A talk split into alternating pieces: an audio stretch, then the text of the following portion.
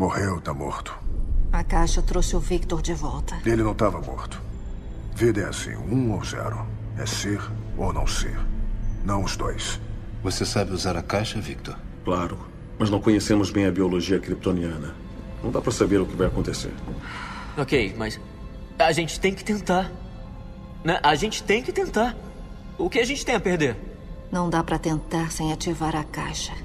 E assim que ela acordar. O inimigo vê, vem, ativa a unidade. Fim. O que a gente tem a perder é o planeta inteiro para um bando de aliens genocidas. É bom saber. Ainda que o Superman volte mesmo, quem garante que ele ganha deles? A caixa garante. O pai do Victor ativou a caixa materna há mais de um ano, quando o Superman ainda estava vivo. Ela não chamou o Lobo da Steppe. Nenhuma delas chamou, só depois. Só depois que o Superman morreu. Só depois que o Superman morreu. É como se tivesse medo dele. Exato. Elas têm medo dele. Esse é o único jeito. Nós somos seis, não cinco. Não existimos sem ele.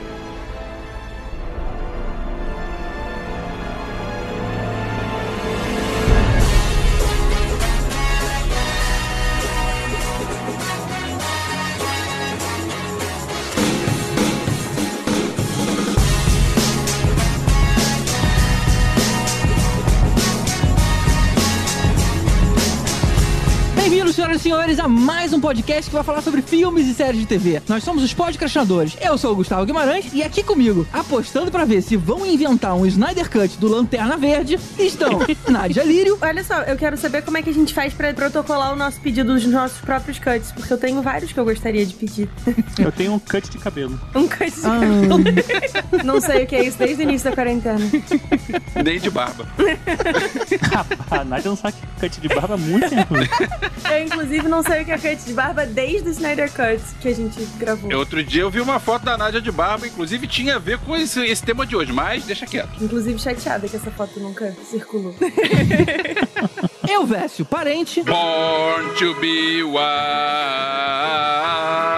Não acredito não é ha- Hallelujah. É. Eu, Vécio, a gente treinou, a gente tinha ensaiado. Tá muito animadinho isso. Tô chateada. Não tem como não pensar nisso quando você ouve Steppenwolf. Tá certo, tá certo. Tem... Elvis tem seu ponto. Tibério Velasquez. Putz, se eu começar a gravar, eu esqueci de ir lá trocar minha camisa azul por uma preta sem nenhum motivo aparente. Aí, Tibério, eu hoje ouvi uma que eu achei muito boa. Se você tá num tribunal e liga pra alguém, você liga da justiça? Muito bom. Excelente. Vi, vi isso no canal do Otávio Gá. E mais uma vez de volta aqui com a gente, Carlos Voltor. É, e completando a do Verso, sempre aposte no preto. Pô, de que filme é esse, hein, cara? Passageiro 57, Wesley Snipes. Olha só, Always é Bet on verdade, Black. cara. É verdade, é verdade. Boa lembrança. Eu não vejo isso desde os anos 90. Hoje a gente vai falar da segunda tentativa do filme que quase ninguém gostou. Ficou finalmente pronto, Zack Snyder, Liga da Justiça. Vamos debater esse resultado bastante diferente do que foi visto em 2017 e sobre o que isso pode significar daqui pra frente. Lembrando que, como sempre, os spoilers estão liberados. Logo depois dos avisos, não sai daí. Opa,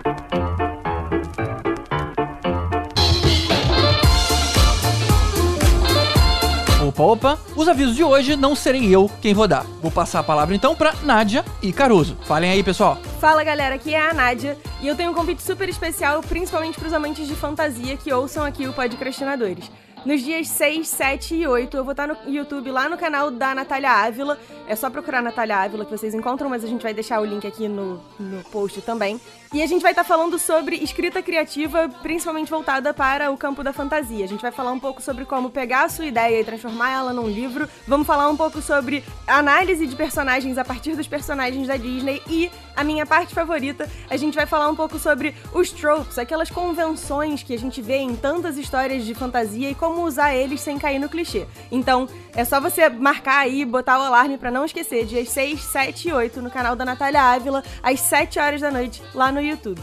Mas as informações estão todas aqui no post. Ah, e mais uma coisa. Se você quiser saber, assim, ao vivo e a cores, em tempo real, quais têm sido as minhas reações aos episódios de Falcão e o Soldado Invernal, eu tô fazendo, assim como eu fiz com WandaVision, vídeo toda semana. Eles saem às sextas-feiras até o final do dia. Então, procura o meu canal lá no YouTube, o Experimento 237, e vamos falar sobre essa série, porque tá demais. Fala pessoal, Fernando Caruso aqui para dar uma dica valiosa para você. Se você gostou da série Cidade Invisível na Netflix, você precisa conhecer o projeto literário Baluarte, uma série literária de terror, contos de terror daqueles de fazer você pensar duas vezes antes de ir do seu quarto pro banheiro à noite, todos eles envolvendo personagens do folclore brasileiro. Então, se você acha que essa é para você, dá um pulinho lá no catarse.me e procura o projeto literário Baluartes Mundo Sutil. Tenho certeza que você vai gostar. É isso aí. E o Caruso ainda lembra que o podcast dele no G-Show, o Alerta Spoiler, retorna na próxima sexta, semana que vem. Ah, e se você ainda não tá sabendo, a gente tá fazendo alguns vídeos curtos lá no nosso Instagram, no podcrash, dando dicas curtinhas sobre o que assistir. Então até agora já foram cinco, mas fica ligado porque ainda vão vir muitos outros. Para acompanhar, é só seguir a gente lá no podcrash no Instagram. Então, antes da gente entrar no tema, aquele agradecimento mais do que importante aos nossos padrinhos. Ou seja, aqueles caras que pagam a conta, aqueles caras responsáveis por você estar tá ouvindo esse podcast nesse momento. Então, muito obrigado a todos eles, especialmente os nossos iodas. Mário Rocha, Sérgio Salvador, Marcelo Petego, Carolina Lindoso Nietzsche, Draco, Marcel Melo, Rodrigo Alves, Carlos Melão, Igor Brenner, Fábio Matos, Alexandre Bom, Daniel Amaro, Eduardo Starling, Leandro Fonseca, Renato Arcanjo, Ricardo Pires Ferreira, Camila Gildo, Marcelo Leal, Uziel Gomes, Renato Veiga, Lidiana de Góes, Camila Nabuco, José Bessa, Cadu Navarro, Hugo Fagundes e César Farnese, aos nossos super saiyajins, Ricardo Caldas, J. Santos, Wagner Bastos, Marcelo Parreira, José Alexandre Rates, Luan Ferreira e Marcos Negreto, aos mestres dos magos Ricardo Varoto, Bruno Mancini, Tatiana Karlovic, Fernando Tiritã, Mariana Herrera, Marcos Especa e Josué Gentil, e finalmente aos nossos tanos Lucas Lima, Alexandre Mendes e Pedrinho. Muito obrigado a eles e a todas as pessoas que colaboram a partir de um real. Se você vê valor nesse projeto, considere dar um pulinho lá em padrim.com.br barra podcastinadores e iniciar a sua contribuição por qualquer valor. Beleza então? Bora pro nosso especial Zack Snyder Liga da Justiça. Liga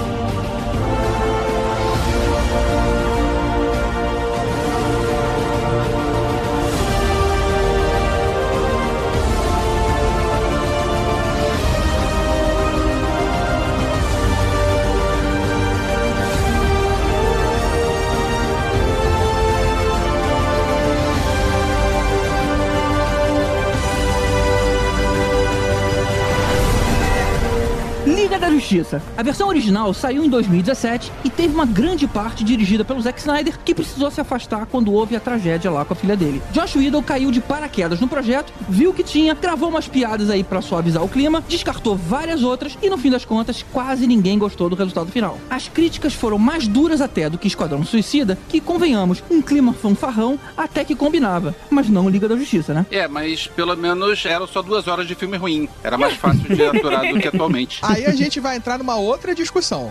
Mas a versão de 2017, ela teve praticamente 70% refilmado pelo Joss Whedon. Ah, fez isso tudo? Foi. É mesmo? Foi refilmado Caramba. pelo cara? Olha só. Cara, todas as cenas do Super-Homem, tirando a cena daquele momento da luta, que tem ele se agarrando, o resto todo foi Joss Whedon. Você tem cenas da Lois com a Marta, que são Joss Whedon. É muito mais cenas do que o que o Snyder fez. Então, o filme de 2017 é praticamente um filme do Joss Whedon. Que doideira, eu não tinha essa lembrança toda, não. Eu também não. Pra mim, ele só tinha descartado. Principalmente nas cenas das lutas, se você for ver, muda completamente a narrativa da história. Em todas as cenas de luta são completamente diferentes, são muito mais fortes no filme agora novo, sem falar as introduções de personagem, que foram também modificadas. Fundamentais. Eu acho que assim, a gente também joga sempre a responsabilidade no diretor, e quando na verdade a gente sabe que também tem o estúdio é, joga uma é pressão. assim, porque é tu assim. imagina o cara pegar um filme como Liga da Justiça, que é um filme que todo mundo espera, né? Que é um- não é um filme do, sei lá, do Homem-Formiga, é um filme da Liga da Justiça, tá falando dos maiores heróis da Terra tal. E aí você pega ele pela metade e fala, cara, só, tem dois meses pra terminar isso aí. Cara, Tipo, o problema já vem desde antes. não, sim, eu, eu quero dizer assim, que a gente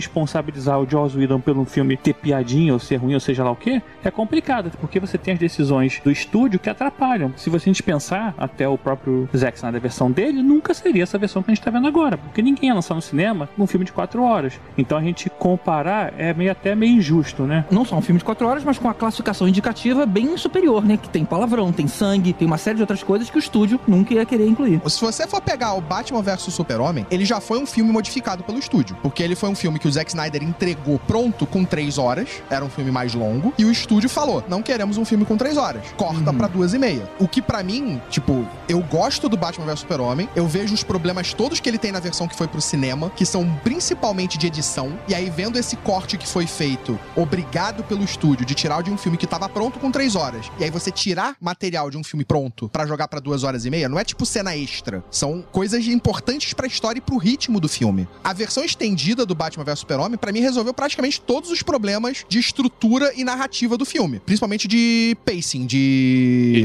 É mesmo? Todos os problemas? Puxa, você tá sendo bastante. Principalmente problemas. Ah, eu acho que não, cara. Porque problemas de não gostar de personagem, problema de achar que aquela versão do Luthor não é boa, que aquela versão do Batman ele não faz isso. Cara, aí a gente vai criticar todos os filmes que foram pro cinema de todos os heróis. Não, mas a gente não tá entrando nessa questão, não. Mas Exatamente. assim, o cara, quando é o diretor do filme, ele vai fazer um filme pro cinema, ele tem que saber um filme que caiba no cinema, né? Se a edição do filme foi mal feita, a responsabilidade é do próprio diretor, do editor. Não se pra ele era um filme de três horas e que o estúdio mas não é depois assim obrigou pra né? jogar. Cara, é, é pra Warner tá sendo assim há muito tempo. É só você ver tudo o que aconteceu com todos os filmes que a Warner tem lançado desse universo. O próprio Esquadrão Suicida foi isso. Eles contrataram três equipes de edição diferentes e pra finalizar o filme eles contrataram a equipe de edição de trailer pra fazer o filme. Mulher Maravilha foi modificado pra caramba nesses dois anos que tava pra ela ser lançado. 1984 ficou horrível por causa dessas modificações de tornar um negócio mais leve e bonitinho. Assim, não dá pra responsabilizar só uma coisa, né? Não, vocês estão querendo tirar o peso de todo mundo e jogando todo só no Zack Snyder. Você acabou de falar, ah, não, mas o Joss Whedon pegou a pepino daquele jeito. Cara, o Zack Snyder tava com um pepino muito maior na mão que ele tava tomando porrada da Warner o tempo inteiro. Tem uma coisa que falam, que é uma crítica que tem a versão do Joss Whedon,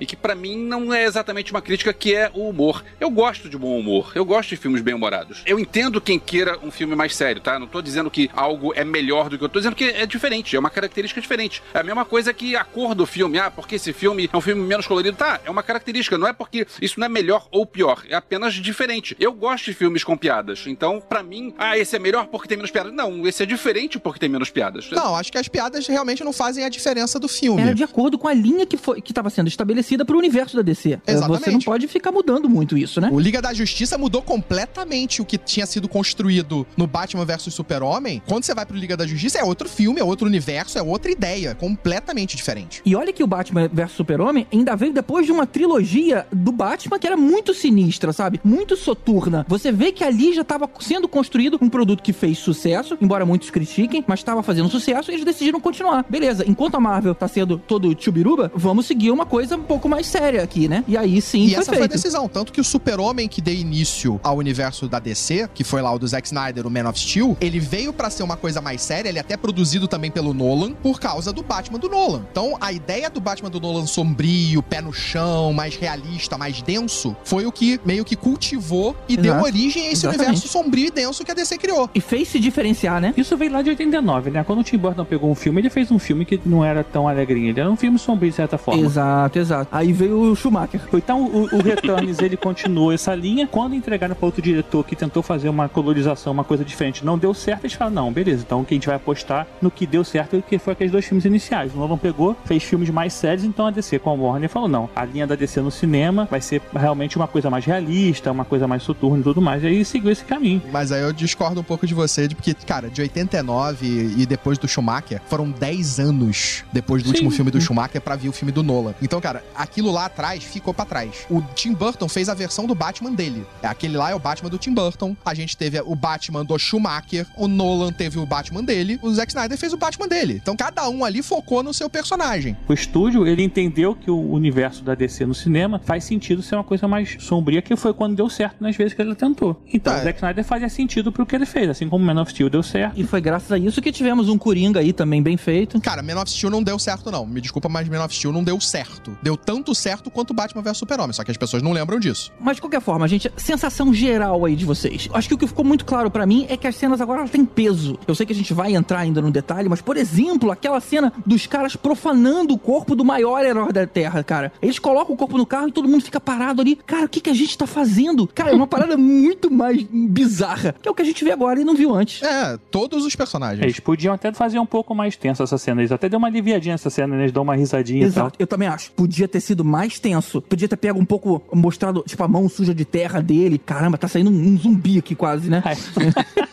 Mas a- o próprio momento de tirar ele do chão, de cavar o túmulo, foi levado muito mais a sério. A Foi. gente teve a, a apresentação dos personagens, então você tem motivações, você tem os personagens muito mais palpáveis nessa versão do que na versão de 2017. Tipo, o Cyborg é o personagem principal do filme inteiro, no qual do 2017 ele nem existia. Ele era inútil no filme de 2017. Pô, o Flash do, do Josh Whedon é aquele bobão que tropeçava o tempo inteiro. Agora ele salvou o mundo, sabe? Ele, ele voltou no tempo. É- a diferença de como encarar o personagem é muito diferente agora. Ah, mas o, o Flash continua meio bobo, né? O Flash ele continua um pouquinho assim. Ele não- é, mas, mas ele não tropeça. Cara, ele, é ele- o poder dele é correr. Como é que um cara que só corre e fica tropeçando o tempo inteiro, cara? Tava muito desproporcional antes. Agora não. O próprio vilão, ele tá bem mais trabalhado. Ele tem uma motivação muito mais presente nesse filme do que no filme anterior. No filme anterior, ele ia lá, ah, beleza, eu quero as caixas, porque, porque eu quero dominar esse mundo. E acabou. Essa era toda a motivação que aquele vilão tinha. Esse não, esse tem um motivo pra querer isso. Ele, por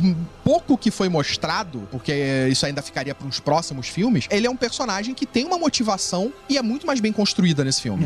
É, exato, É, pra exato. mim, na verdade, a principal mudança, e que eu acho que faz mais sentido pra esse filme e passei a gostar dele, foi a- o trabalho em cima do Steppenwolf. Porque o vilão ele é tão bom quanto os heróis, né? Se você tem um- muitos contigo. heróis, mas você tem um vilão muito ruim, ah, parece que não faz muito sentido aquilo, né? Que nem você jogar num time de futebol e todo mundo é ruim, até o adversário é ruim, ou você nunca vê um cara jogando pra caramba, assim, sobressaindo. Então, até para os heróis serem bons e fazerem sentido e tudo mais, o vilão tem que ser bom. Então, quando ele coloca a motivação no vilão, tem toda uma questão por que, que ele tá ali, que tá respondendo, Exato. existe uma ameaça maior bem presente, aí você, você dá mais valor Você aos, começa a se heróis, importar né? com ele, né, cara? É, me importar não chega tanto, não, mas melhor. Não, eu começo. Sim, você entende por que, que ele ficou encarregado daquela missão, né? Se tivesse esse background, olha, eu vou te falar o seguinte: o visual dele tá melhor agora. Mas se tivesse esse background lá, eu nem ia ficar tão incomodado com o visual antigo. É Não. porque justamente ninguém se importou com ele. Não, né? ninguém se importou com nenhum personagem, na verdade, do filme. todo. Exato. Nenhum personagem é importante no outro filme. No outro filme não tem um senso de urgência, tudo é muito jogado pra você na tela. Então você pula de uma situação pra outra situação sem que ela tenha alguma importância, né? Até o momento que eles descobrem a base e como ir pra base do cara, tipo, isso é, é tratado com uma importância pesadíssima nessa versão, que o pai do ciborgue se sacrifica pra que eles soubessem a localização da base. O único meu problema com esse filme, de modo geral, é que assim, eu não consigo dar tanto crédito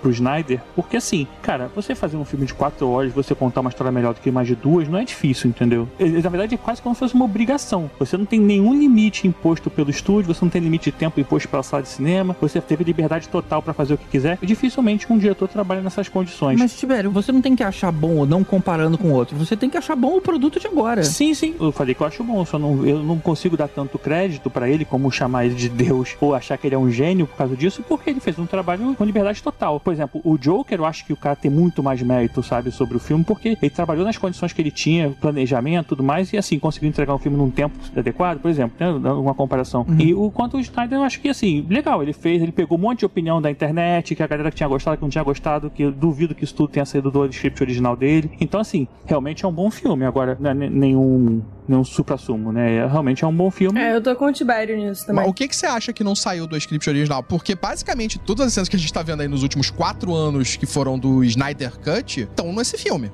Então não foram cenas que ele regravou. Ele regravou bastante coisa, né? bem bastante coisa. Ele regravou algumas coisas pra finalizar cenas, mas A história do Cyborg já tava lá desde o começo. A história dos personagens já tava lá desde o eu não começo. sei o script original, eu não li, então eu não sei dizer. Mas eu acho que ele teve coisa que, lógico, ele pensou depois. Eu duvido que ele tenha pego tudo do original. É, eu não acho, por exemplo, que o, que o Darkseid fosse ter essa presença toda no original. Eu duvido também. Tá, mas ele nem teve tanta presença. Ele aparece em duas cenas. Tudo bem, ele em si não aparece tanto, mas tem todo o rolê envolvendo a vinda dele e tal. Mas isso já era uma coisa importante desde o Batman vs Super-Homem. O pesadelo do Batman vs Super-Homem tem lá o símbolo do Darkseid, que foi o primeiro indício da existência do Darkseid nesse universo. E a expectativa era, no filme da Liga, ter o Darkseid. Isso ele já falava desde o começo. Mas não parece que a, a- tipo, o rolê do Steppenwolf tivesse tão presente a coisa de, ah, eu preciso, assim, me corrigir com o Darkseid, o Darkseid, o Darlalá. É. Não me parece que fosse tão assim. Ele viu que ia ter outros filmes e aí acabou, sabe uma coisa? Melhor botar mais agora que eu não vou poder contar essa história depois. Vamos encaixar mais aqui, sabe? Tá, mas isso com certeza ele fez. Assim, na verdade, eu fiquei com a sensação um pouco de tipo, já que me deram a oportunidade, sabe? Eu vou socar o máximo de plot que eu conseguir dentro desse filme pra ver se eventualmente o nego não restaura o meu universo e não me mantém. Eu- E deu certo, a galera tá fazendo barulho no Twitter pra restaurar o universo dele. É,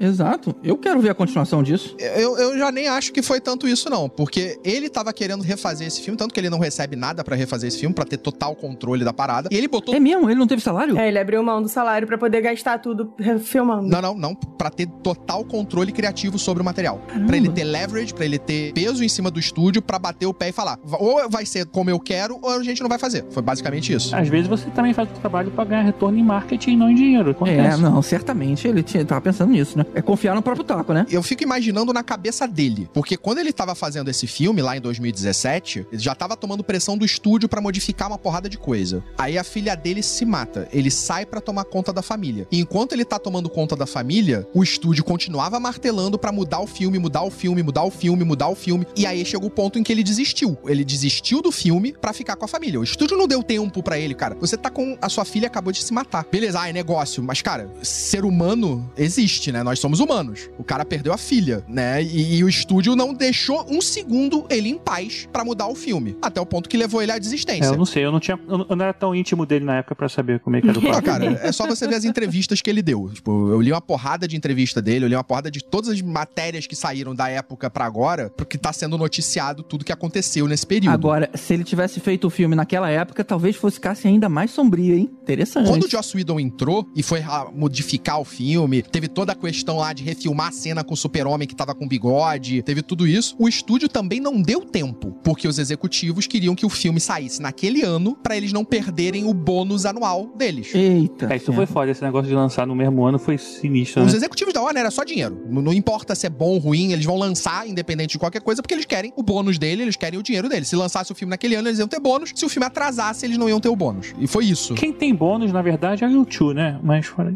Ah, é. Ou também o mercado lá, Piraquê vende também. Posso dar minha opinião como não fã de quadrinhos? Não, Elvis, não pode não. Valeu. Próximo aí, Nádia. Ok, Tibete, valeu.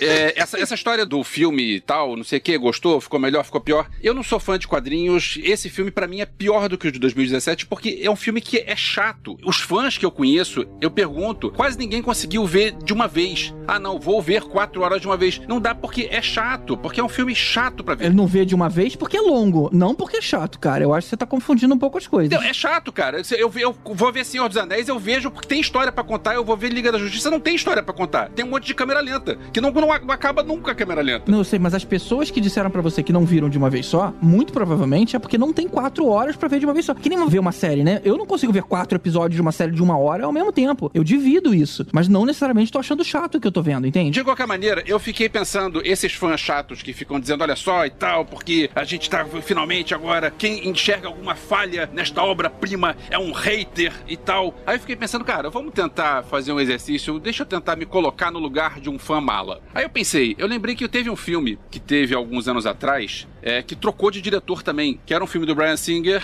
e que o Brian Singer saiu do filme e quem terminou foi o Dexter Fletcher, que foi Bohemian Rhapsody, que é o meu filme de super-herói, é o meu filme que eu conheço tudo, que eu entendo das referências, que eu entendo os easter eggs e que eu curto tudo daquilo porque eu gosto muito de Queen. Então eu fiquei pensando, cara, se o Brian Singer diz, é, eu vou agora fazer uma versão de 4 horas de Bohemian Rhapsody, aí todo mundo em volta vai dizer que filme chato, eu vou dizer, cara, é o máximo e quem não gosta é hater. E eu vou lançar agora a hashtag Release the Singer Mas uma coisa que eu vejo, ao mesmo tempo que agora tá tendo muita gente nessa loucura de falar, ah, o Snyder é Deus, o filme é o melhor filme do mundo, o melhor filme de quadrinhos. Não é. Pra mim, eu gostei do filme. Eu acho ele muito superior ao filme de 2017. As quatro horas, pra mim, não me incomodam. Ele tacou, realmente, tudo que tinha de cena possível nesse filme, que com certeza lá atrás não seria o filme que seria lançado. É. Eu digo que o filme dele teria, sei lá, duas horas e meia, três. Seria o filme que ele ia lançar. É um filme que se pode lançar no cinema. O cinema não aceita um filme tão grande, a não ser que ele tenha um lucro muito absurdo, porque ele precisa da sala, né? Não, então você parte em duas vezes, né, cara? Como a gente cansou de ver. Parte 1, parte 2. Podia é, ter feito Mas isso. eu diria que esse filme ele seria um filme de duas horas e meia a três horas. Que é tipo um Senhor dos Anéis. Que era a ideia Uhum. de fazer a grande trilogia da Liga da Justiça. O problema que a gente tem hoje é que a gente, nesses dois anos e meio, dois, três anos, em que tem a galera que gostou tanto de Batman vs Super-Homem, que queria ver esse universo que o Zack Snyder construiu lá atrás e que a Warner decidiu, não, vocês não vão ver, a gente vai fazer a coisa mais bonitinha e polida igual a Marvel, ficou puta. Não gostou, é, odiou o filme que foi lançado, porque não tinha nada a ver com o Batman vs Super-Homem. Então quem era fã de Batman vs Super-Homem? Nem nada a ver com a Marvel, né? Porque também nem isso eles acertaram. Exatamente. Eles erraram a mão na construção de contar uma Em história. tudo. O próprio filme da- do Esquadrão Suicida. Eu, eu fico pensando,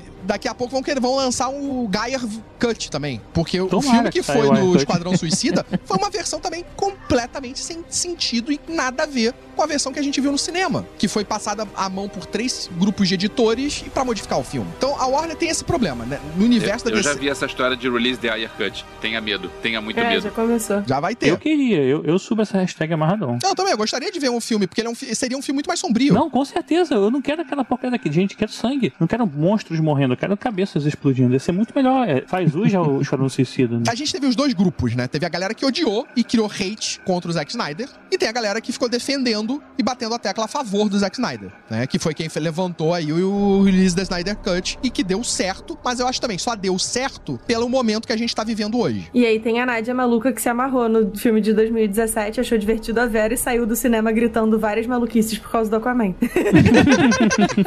Mas então, o filme de 2017, ele é uma divertido. ótima sessão da tarde. É, ele é muito divertido. Assim, eu acho muito engraçado que as pessoas, tipo, tem uma galera que defende com unhas e dentes o Batman vs Super-Homem e aí critica pra cacete o filme de 2017. E assim, sei lá, pra mim, do ponto de vista de roteiro, de storytelling, de tudo, o filme de 2017 é muito melhor do que o Batman vs Super-Homem. Mas enfim, não é o tema de hoje. Pra mim, não é. Não, cara, é porque não tem a brochada de Marta, não tem várias paradas, Ah, assim, tem, é. complicadas de Batman vs Super-Homem. Então, assim, o Liga da Justiça de 2017 é um filme, pô, passável. Como, como disse o, o Elvésio, é um filme que a gente se diverte assistindo, pelo menos é curto. Não é um filme bom, mas é um filme divertido. Legal, ok. Pra mim tá valendo. É, pois é. Mas é aquilo, Man of Steel teve 60% de pessoas, Batman vs Super-Homem teve 50, 55% de pessoas que gostaram. Liga da Justiça foi, pra mim, e pra expectativa que eu tinha de ver esse filme, principalmente porque ele era a continuação de Batman vs Super-Homem, daquele universo que tinha sido construído, ela não conecta com aquele universo, e ela não é um filme épico como deveria ser, porque é um filme, porra, o primeiro filme da Liga da Justiça. Se você bota no título Liga da Justiça é complicado, né? Tipo, Liga da Justiça, né? né? Você espera grandiosidade, você espera alguma coisa É. realmente imponente nesse filme. Não teve. Sei lá, como eu tinha brochado muito no Batman vs Super-Homem, eu fui assistir o Liga da Justiça com, com a expectativa no pé. Eu fui assim, tá, foda-se, vai ser um filme bunda igual Batman vs Super-Homem. E aí eu me diverti pra caramba, sabe? Então, assim, pra mim, pelo menos, a experiência foi completamente ao contrário. E aí eu acho engraçado ouvir a galera agora, tipo, não, porque o Zack Snyder, a versão do Zack Snyder é muito melhor e tal. Eu tô, tipo, realmente, com quatro horas de filme, ele conseguiu cobrir várias coisas que tinham ficado meio pendentes no filme de 2017. Mas, Todas, assim, o filme né? de 2017 não é esse lixo que a galera fala. Ele é um filme porcaria, ele é, tipo, bobo e tal. Mas ele é divertido. E, assim, o cinema de super-herói é um filme pra divertir, sabe? Não é um filme de, caraca, vou sair refletindo a minha existência e tal. Não é isso que eu espero de um filme de super-herói. Então, Nádia, o problema não é o filme, o problema é o fã chato. É, o filme pode ser isso, pode ser aquilo, tal, É. mas aí tem o fã, o fã mala que não, você não, você não pode gostar do de 2017, porque, por que não? Deixa eu gostar, eu gosto de uma coisa besta, eu gosto de... de- Eu sou um fã mala, porque o, o Man of Steel, quando passa na televisão, eu vejo de novo. O Batman vs Superman, apesar do plot ruim, eu vejo de novo. Agora, Liga da Justiça, eu não tenho saco de ver de novo, não, de 2017. Também de 2017, esse novo também não vou ter. Tá maluco, eu não suporto nenhum dos dois, nem o Batman vs Super-Homem, nem o, o Man of Steel. Mas aí é porque eu tenho implicância com o Henry Cavill, então assim, só dele existir no filme, eu fico tipo... Eu gosto do filme de 2017 porque ele tá morto, é isso. Eu fico Ah, feliz, não tá tem o. Super-Homem, aí é... Uh! Então, mas aí que eu falo, esse filme não é pra você. Porque esse filme, ele não foi feito pro público. Mas olha só, eu não desgostei não do filme do Zack Snyder. Eu acho é que, assim, rolou aí um quase estelionato intelectual de tipo, ah, porque tem o filme, ele tá perfeito, ele tá redondo, não sei o quê. Teve um monte de coisa nova inserida. Todo aquele epílogo no final, cara, foi mal. É ele tentando Isso é garantir a volta do Snyderverse. O que é justo, se eu tivesse a oportunidade de voltar, fazer um negócio, entregar ele melhor, com quatro anos tendo raciocinado sobre todas as críticas que fizeram ao filme que saiu, pra poder entregar uma parada pica pra caramba e tal, faria igual. Não faria diferente. tá certíssimo ele. Eu só acho injusto com o fã. Porque aí o fã É. fica, tipo, naquela coisa assim: caraca, olha como o Zack Snyder era gênio, olha o filme que a gente merecia ter tido em 2017. E vamos ser franco, não era esse filme. Não era. Tanto que teve refilmagem, teve cena nova, teve um monte de coisa. Então, assim. Sim, porque ele não terminou de filmar o filme. Mas- pois é, As mas, refil- sim. Não foi refilmagem, foram filmagens, porque Ah, lá atrás sei. ele não terminou de filmar o filme. Filmar Não sei. tudo. Agora foi engraçado, ele botou uns cinco epílogos assim, algum eles vão querer continuação, não é possível, né? Tipo, Peraí, ó, ó, ó, a gente pode botar o Lex Luthor, a gente pode botar o Nightmare, a gente pode botar o não sei o que, a gente pode traz o Coringa do Jared Leto, que ninguém gostou, mas vai ficar irado no meu filme. Pra que tipo, escolher?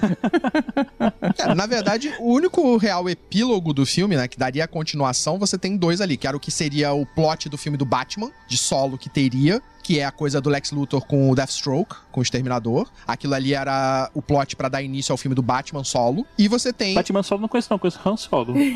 É, ele também foi nomeado pelos Imperiais. Batman É, solo tá. é aquilo que você faz quando você é adolescente, tá, tá sozinho triste. Oba!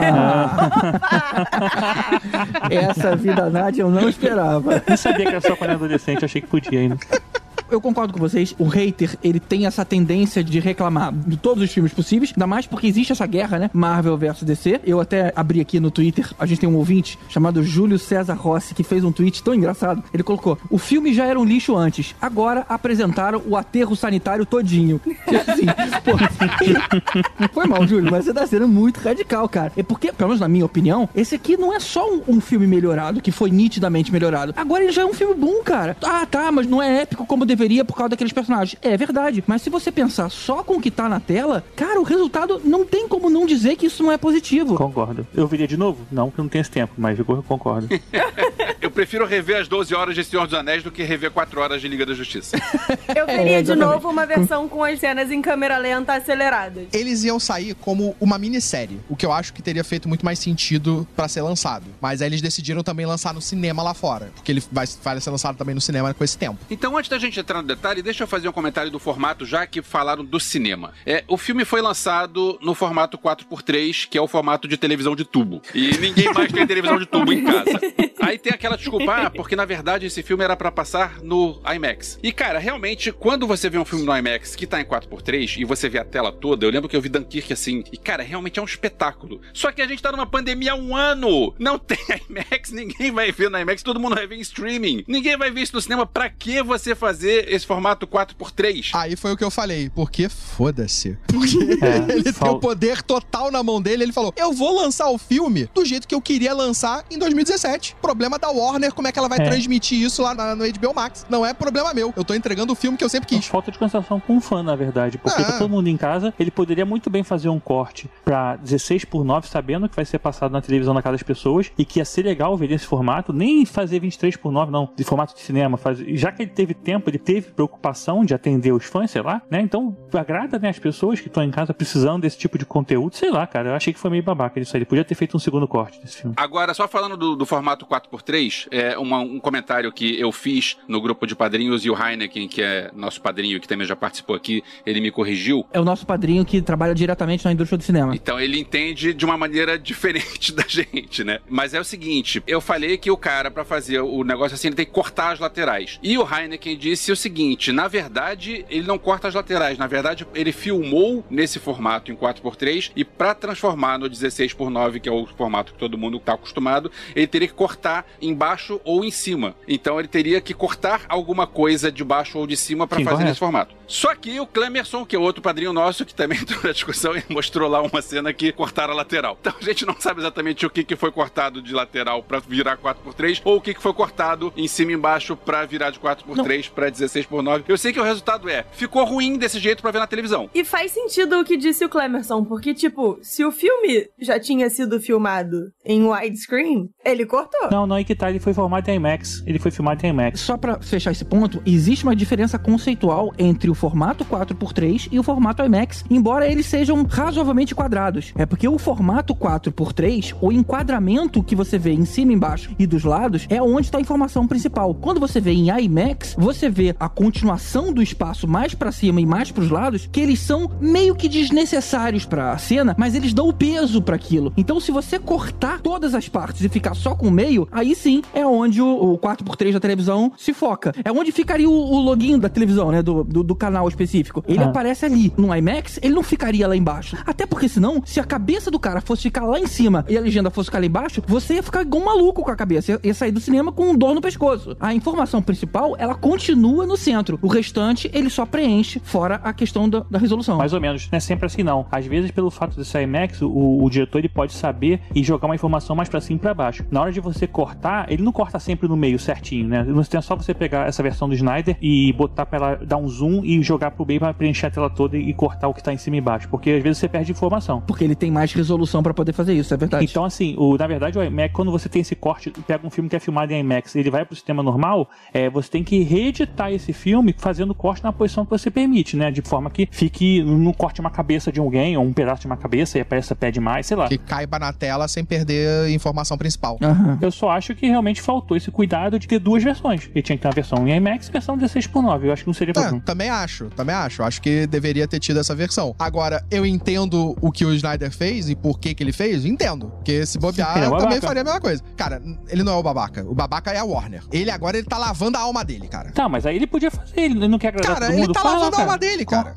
E- Ele foi sacaneado, foi escorraçado com a filha dele morta. Ele tá puto. Vai, dizer que você não ficaria. Você ficaria de paz e, ah, não, tudo bem, vou aceitar que vocês estão pedindo aí. Faz aí do jeito de vocês, então. Tá bom, mas ele, ele depende do público. Ele poderia muito bem agradar o público fazendo duas versões. Olha, pessoal, fiz assim pra vocês verem em casa. Agora ele não depende de mais nada, porque ele, a princípio, não quer continuar com esses filmes. Ele, a Warner falou que não vai continuar e ele falou: tá bem, não, não preciso continuar. Eu vou entregar esse filme. Então ele entregou o filme que ele queria ter feito sem a, a ideia agora de fazer mais nada. Se surgir lá na frente, aí é outra história. Mas agora não existe na cabeça dele Snyderverse. Não existe continuar esse filme. É que existe assim o, o fanboy da Marvel, da DC e o do Snyder agora, é isso?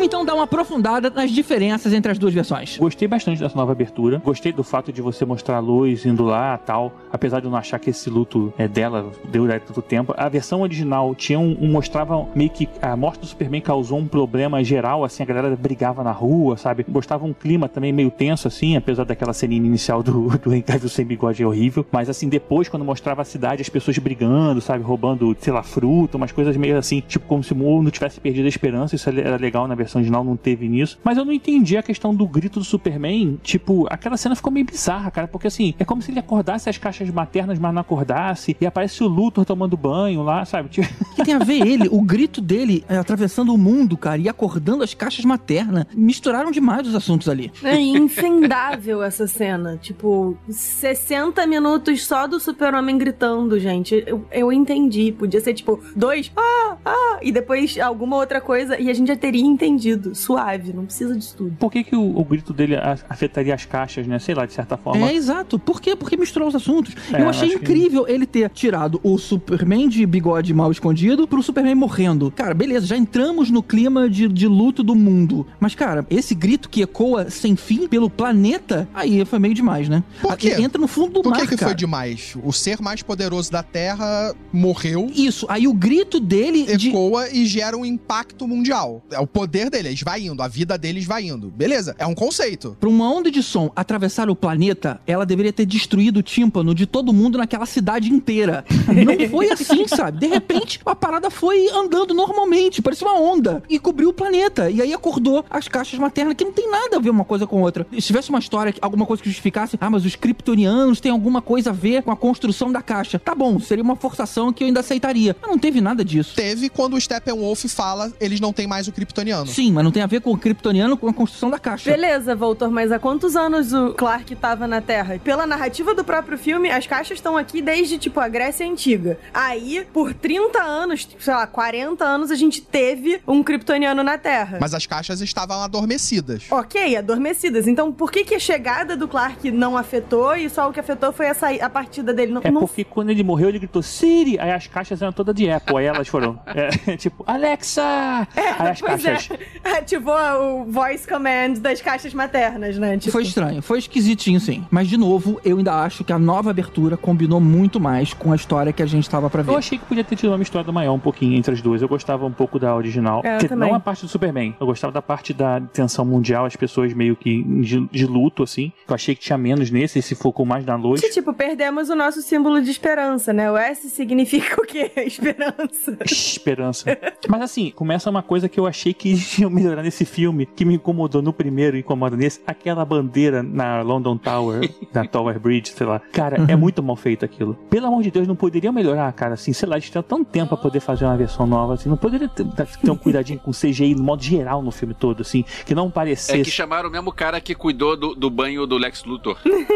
É, também foi outra coisa esquisita. Cara, assim, eu vou já aproveitar, eu não vou reclamar de novo disso do CGI, quer dizer, talvez reclame, mas, cara, o CGI do filme, como modo geral, eu achei bem fraco, bem assim, parece que estavam querendo lançar De expresso, um modo sabe? geral, eu não diria. Eu diria as coisas novas estavam bacanas, mas eles podiam ter melhorado as antigas, Eles né? investiram muito no CGI do Steppenwolf e aí largaram todo o resto meio pra lá, assim. Tipo, É, o meio, Cyborg, é. coitado. O bicho Coitado, parece... é. uh, alerta de spoiler pra quem não tenha visto a segunda temporada de The Mandalorian, tampa o ouvido e faz lá, lá, lá, porque parece o Luke Skywalker na segunda temporada de The Mandalorian. Essa armadura, eu diria que merece uma menção à parte, cara. Ela se mexendo que nem um, um alienígena já tava maneiro. E aquela cena onde ele recebe as flechadas e ele faz uma contração muscular, a própria armadura corta as lanças, cara, pô, muito maneiro. Muito É, melhor do que aquela aham. roupa de medieval, né, que a outra versão tinha. Eles podiam Ah, fazer isso maneiro. na versão da Mulher Maravilha também, pra trocar aquele vilão dela que dá pra você ver o rosto por dentro da armadura, também, que é horrível aquele vilão da Mulher Maravilha, cara. Se eles fizessem um vilão novo, ia ser muito show também. Ele tá aí nesse filme, né? Você viu? O ator tá.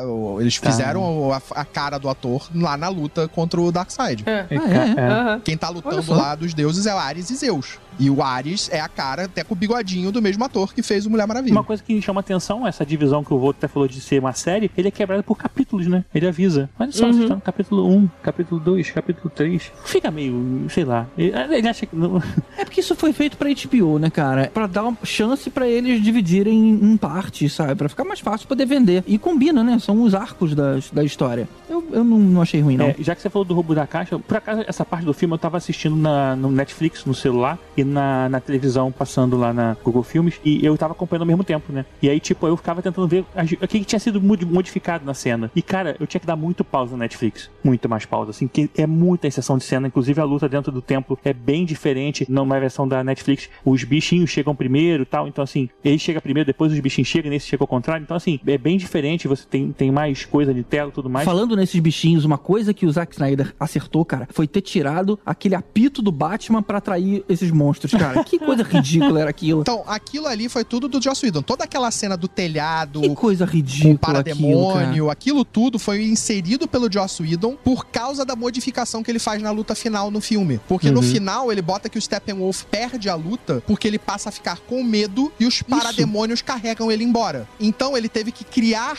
o plot de que os parademônios seguem e caçam medo. E aí toda aquela cena do telhado, do Batman pegando um bandido, usando o bandido pra atrair um parademônio, tudo medo, aquilo ali ele aham. teve que fazer pra dar sentido Uhum. a esse final que ele optou. Um negócio que eu acho maneiro dessa cena que o Voltor tá falando é o momento CSI, assim, que, tipo, ele explode o parademônio e aí faz o desenho das Mother Boxes e ele fica, tipo, hum, curioso esses quadrados. Caralho, não faz o menor sentido isso, bicho. Cara, isso foi muito Mas ruim, enfim, isso cara. é do outro filme, é só porque eu precisava do lembrar outro disso, filme. isso é muito estranho. Uma coisa que o Zack Snyder sabe fazer bem, não é de agora, se você vai pegar Sucker Punch, vai pegar o 300, ele sabe fazer cenas de lutas boas, né, assim. Apesar de não serem inventivas como como o Caruso gosta de dizer, como a Marvel usa, de a gente ter cada um usando sua habilidade, assim, eu acho que ele falta um pouco disso nele, ele é um pouco mais pé no chão. Mas as cenas são bem boas, assim, e o ataque a semicida ficou bem legal, apesar de ter coisa demais ali, assim, o que deixou o filme longo, mas pelo menos nessa parte você consegue ver, apesar do CGI dos cavalos serem ruins, mas tudo Pô, bem. as cenas de luta são muito melhores. São. São muito Infinitamente melhores. melhores. Primeiro que você tem um senso de perigo nas cenas de luta do filme do Zack Snyder. As Amazonas dão um combate a ele, que antes elas só tomavam porrada e ele pegava e ia É, embora. exato. Nessa não, elas mostram que elas são sinistras, que elas são fortes, que elas são combativas, que faz sentido eles terem perdido no passado. Mas vou te falar, eu gosto muito dessa coisa que eles usaram mais nesse filme, que é essa combinação de câmera lenta com câmera acelerada. Já tinha isso no filme da Mulher Maravilha, que tipo assim, sabe, como a parte menos importante do movimento vai rapidinho e aí vai bem devagar pra você entender como foi o chute ou como foi ela puxando o cara pela camisa. Isso eu, isso é bacana. Talvez não tenha sido eles que criaram. Eu comecei a reparar nisso no filme da Mulher Maravilha, mas eu achei que foi bem usado aqui nesse filme. Tomara que seja uma tendência pros próximos filmes da DC. Pô, 300 tem muito disso, cara. 300 é um filme que eu acho muito foda, assim, gosto muito do quadrinho, gosto muito do filme. Aí eu tinha a versão DVD, aí quando lançou o Blu-ray, o upscale era ruim, porque como existe muito ruído em tela, o upscale aumentava o ruído, então você não conseguia ver. Eu comprei o Blu-ray de um filme que eu tinha em DVD pra poder ver de novo, assim, e tem muito disso, eu me amarro nisso, cara. Fica muito Eu legal. gosto muito. Fica também. bacana O mesmo. Zack Snyder sabe filmar muito bem a câmera lenta. Eu acho que talvez ele tenha exagerado um pouco na quantidade de câmera lenta, mas Sim. é aquela história. É um filme que é feito pro fã. O fã vai querer ver isso, então é o filme todo assim. Então isso é uma crítica que eu li muito por aí, mas eu não sei se é uma crítica que vale, porque afinal você tá Faz vendo um filme isso, do né? cara que gosta de fazer câmera lenta. Então, beleza. E é o filme pro fã dele. Que é o problema que a gente tem desde Batman vs Super-Homem, desde Man of Steel. As pessoas reclamam disso. Aí é o estilo do Zack Snyder. Quem não gosta vai reclamar e quem gosta vai falar que foda. Mas o Joss Whedon, a, a coisa do Zack Snyder em relação a visual, ele adora fazer o visual. Ele é ótimo em fazer, eu acho que, posicionamento de câmera, construção da imagem dele. Você pega Sucker Punch, você pega 300. Cada frame é um quadro, quase, que você pode pegar e pendurar na tua casa. Pois é, era o que eu ia dizer, assim, eu gosto muito de Sucker Punch 300, tem bastante também o negócio da câmera lenta e tal, mas não me dá a mesma sensação de puta merda, tem 15 minutos que eu tô assistindo esse cara dando um passo, que nesse filme meio que rolou. Já aí eu já entro na coisa do você já não gosta do filme. Não, cara, eu gostei do filme. Não, você gostou do filme, mas a ideia toda do geral, você já não gostou de Man of Steel, você não gostou de Batman vs Super-Homem. Mas eu gostei desse filme, cara. Esse filme você pode até gostar, Ou então é porque aí cansa, é muita coisa. cansa pra quem não tá preparado, porque eu não cansei. Eu vejo muito mais que isso até. O filme são 26 minutos de câmera lenta. Alguém contou aí, sei lá, alguma coisa perto É. disso. Se o filme tivesse duas horas, seria um quarto de câmera lenta. É muita coisa pra um filme, cara. É muita coisa. 26 minutos de câmera lenta não é pouco. É muita coisa. Tem uma teoria de que se você acelerar todas as câmeras lentas, o filme fica com 3 horas. Não, e é concentrado no começo do filme, pelo menos a sensação que eu tive. Que assim, abre o filme, tem a morte do super-homem, são vários minutos da câmera lenta dele morrendo e o mundo e não sei o quê. Aí tem o. Quando, apa- quando é introduzido o Aquaman,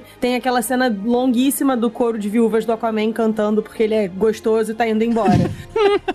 Uh, que cena. Essa cena não acaba nunca. A sensação que eu fiquei foi de que é muita câmera lenta concentrada na abertura do filme. Aí, tipo, mano, ok, vamos entrar na história. Eu quero saber, vamos, cadê tiro, porrada, bomba? É isso que eu quero ver, né? Então, É. assim, eu gosto bastante do estilo do Zack Snyder, os outros filmes dele, de modo geral, sem ser os da DC. Eu gosto bastante, mas esse filme em particular, o negócio da câmera lenta me incomodou. O que não tinha acontecido, assim, na vida quando eu assistia os filmes dele. Então. Eu acho que tipo, quando tá na luta até vale. Agora, tipo, balançada de cabeça do Aquaman em câmera lenta é desnecessário. Assim, tô muito feliz que existe, porque eu sempre vou poder voltar e ver. Mas, tipo, não, não precisava, sabe? Eu sempre posso passar o filme devagarzinho, dá na mesma. Você falou aí desse encontro do Bruce com o Aquaman. Tem um personagem novo aí na história, né? Antigamente ele já falava com a multidão e o Arthur se diferenciava ali, né? E começava a falar diretamente com ele. Agora não, é- tem quase como se fosse um, um chefe ali da localidade, onde ele negocia diretamente até a hora que ele saca que o Aquaman é o, é o cara do outro lado. É, ele já sabe, na verdade, né? Ele já sabe. Ele já chega ali sabendo que aquele cara é o Aquaman. Porque ele já viu o vídeo. É, talvez ele estivesse respeitando uma hierarquia do lugar. É, ele tinha visto no Batman vs Super-Homem, ele e a Mulher Maravilha. Na própria É, cena, é. você vê, enquanto ele tá falando com o cara, toda hora ele tá olhando pro Arthur, pro Aquaman. Não, e o, É isso o mesmo, Batman é isso dá uma sacaneada, porque ele sabe o que eles estão conversando. Depois ele fala lá em Iceland, sei lá, com a língua deles. Aí ele, tipo, ele, ele sabe que eles estão falando entre si e o pessoal tá rindo dele, ele fica com aquela cara de bunda lá, como se fosse um riquinho, não tá sabendo de nada. Normal, Batman sendo Batman. E tirar a cena da caixa materna também, desenhar na parede, que não fazia o menor sentido também, isso foi bom. Agora, ele entrando no mar com a música do There is a Kingdom, puta merda, aquela música é muito engraçada. Assim, não é pra ser engraçado o filme, mas essa música é ridícula pra ser engraçada ele entrando no cara. GG Toca aí um pouquinho do 10 aqui, no, por favor. Just like a bird that sings up the sun in a dawn so very dark. Such is my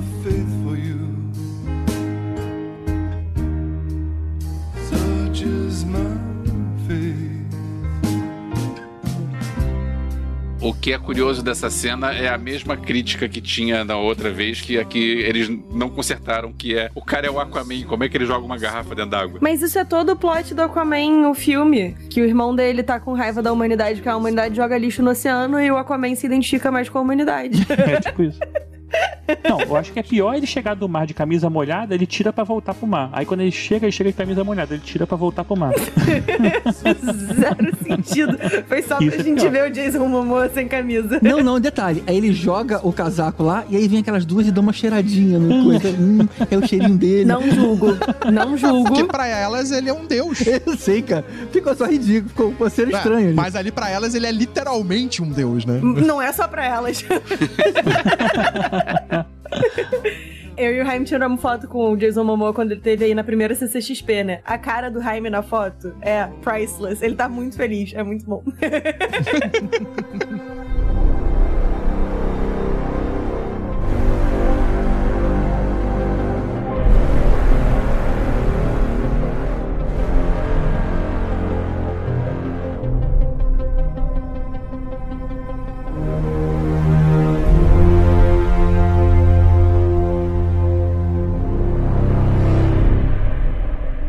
coisa nesse filme que eu gostei bastante, que eu achei que ficou muito melhor do que no anterior, foi o, o luto, tanto da Lois Lane como da Marta. A, a- a perda do super-homem a gente viu num lado muito mais pessoal nela, a né? ponto que no- dela parar de trabalhar, né, cara?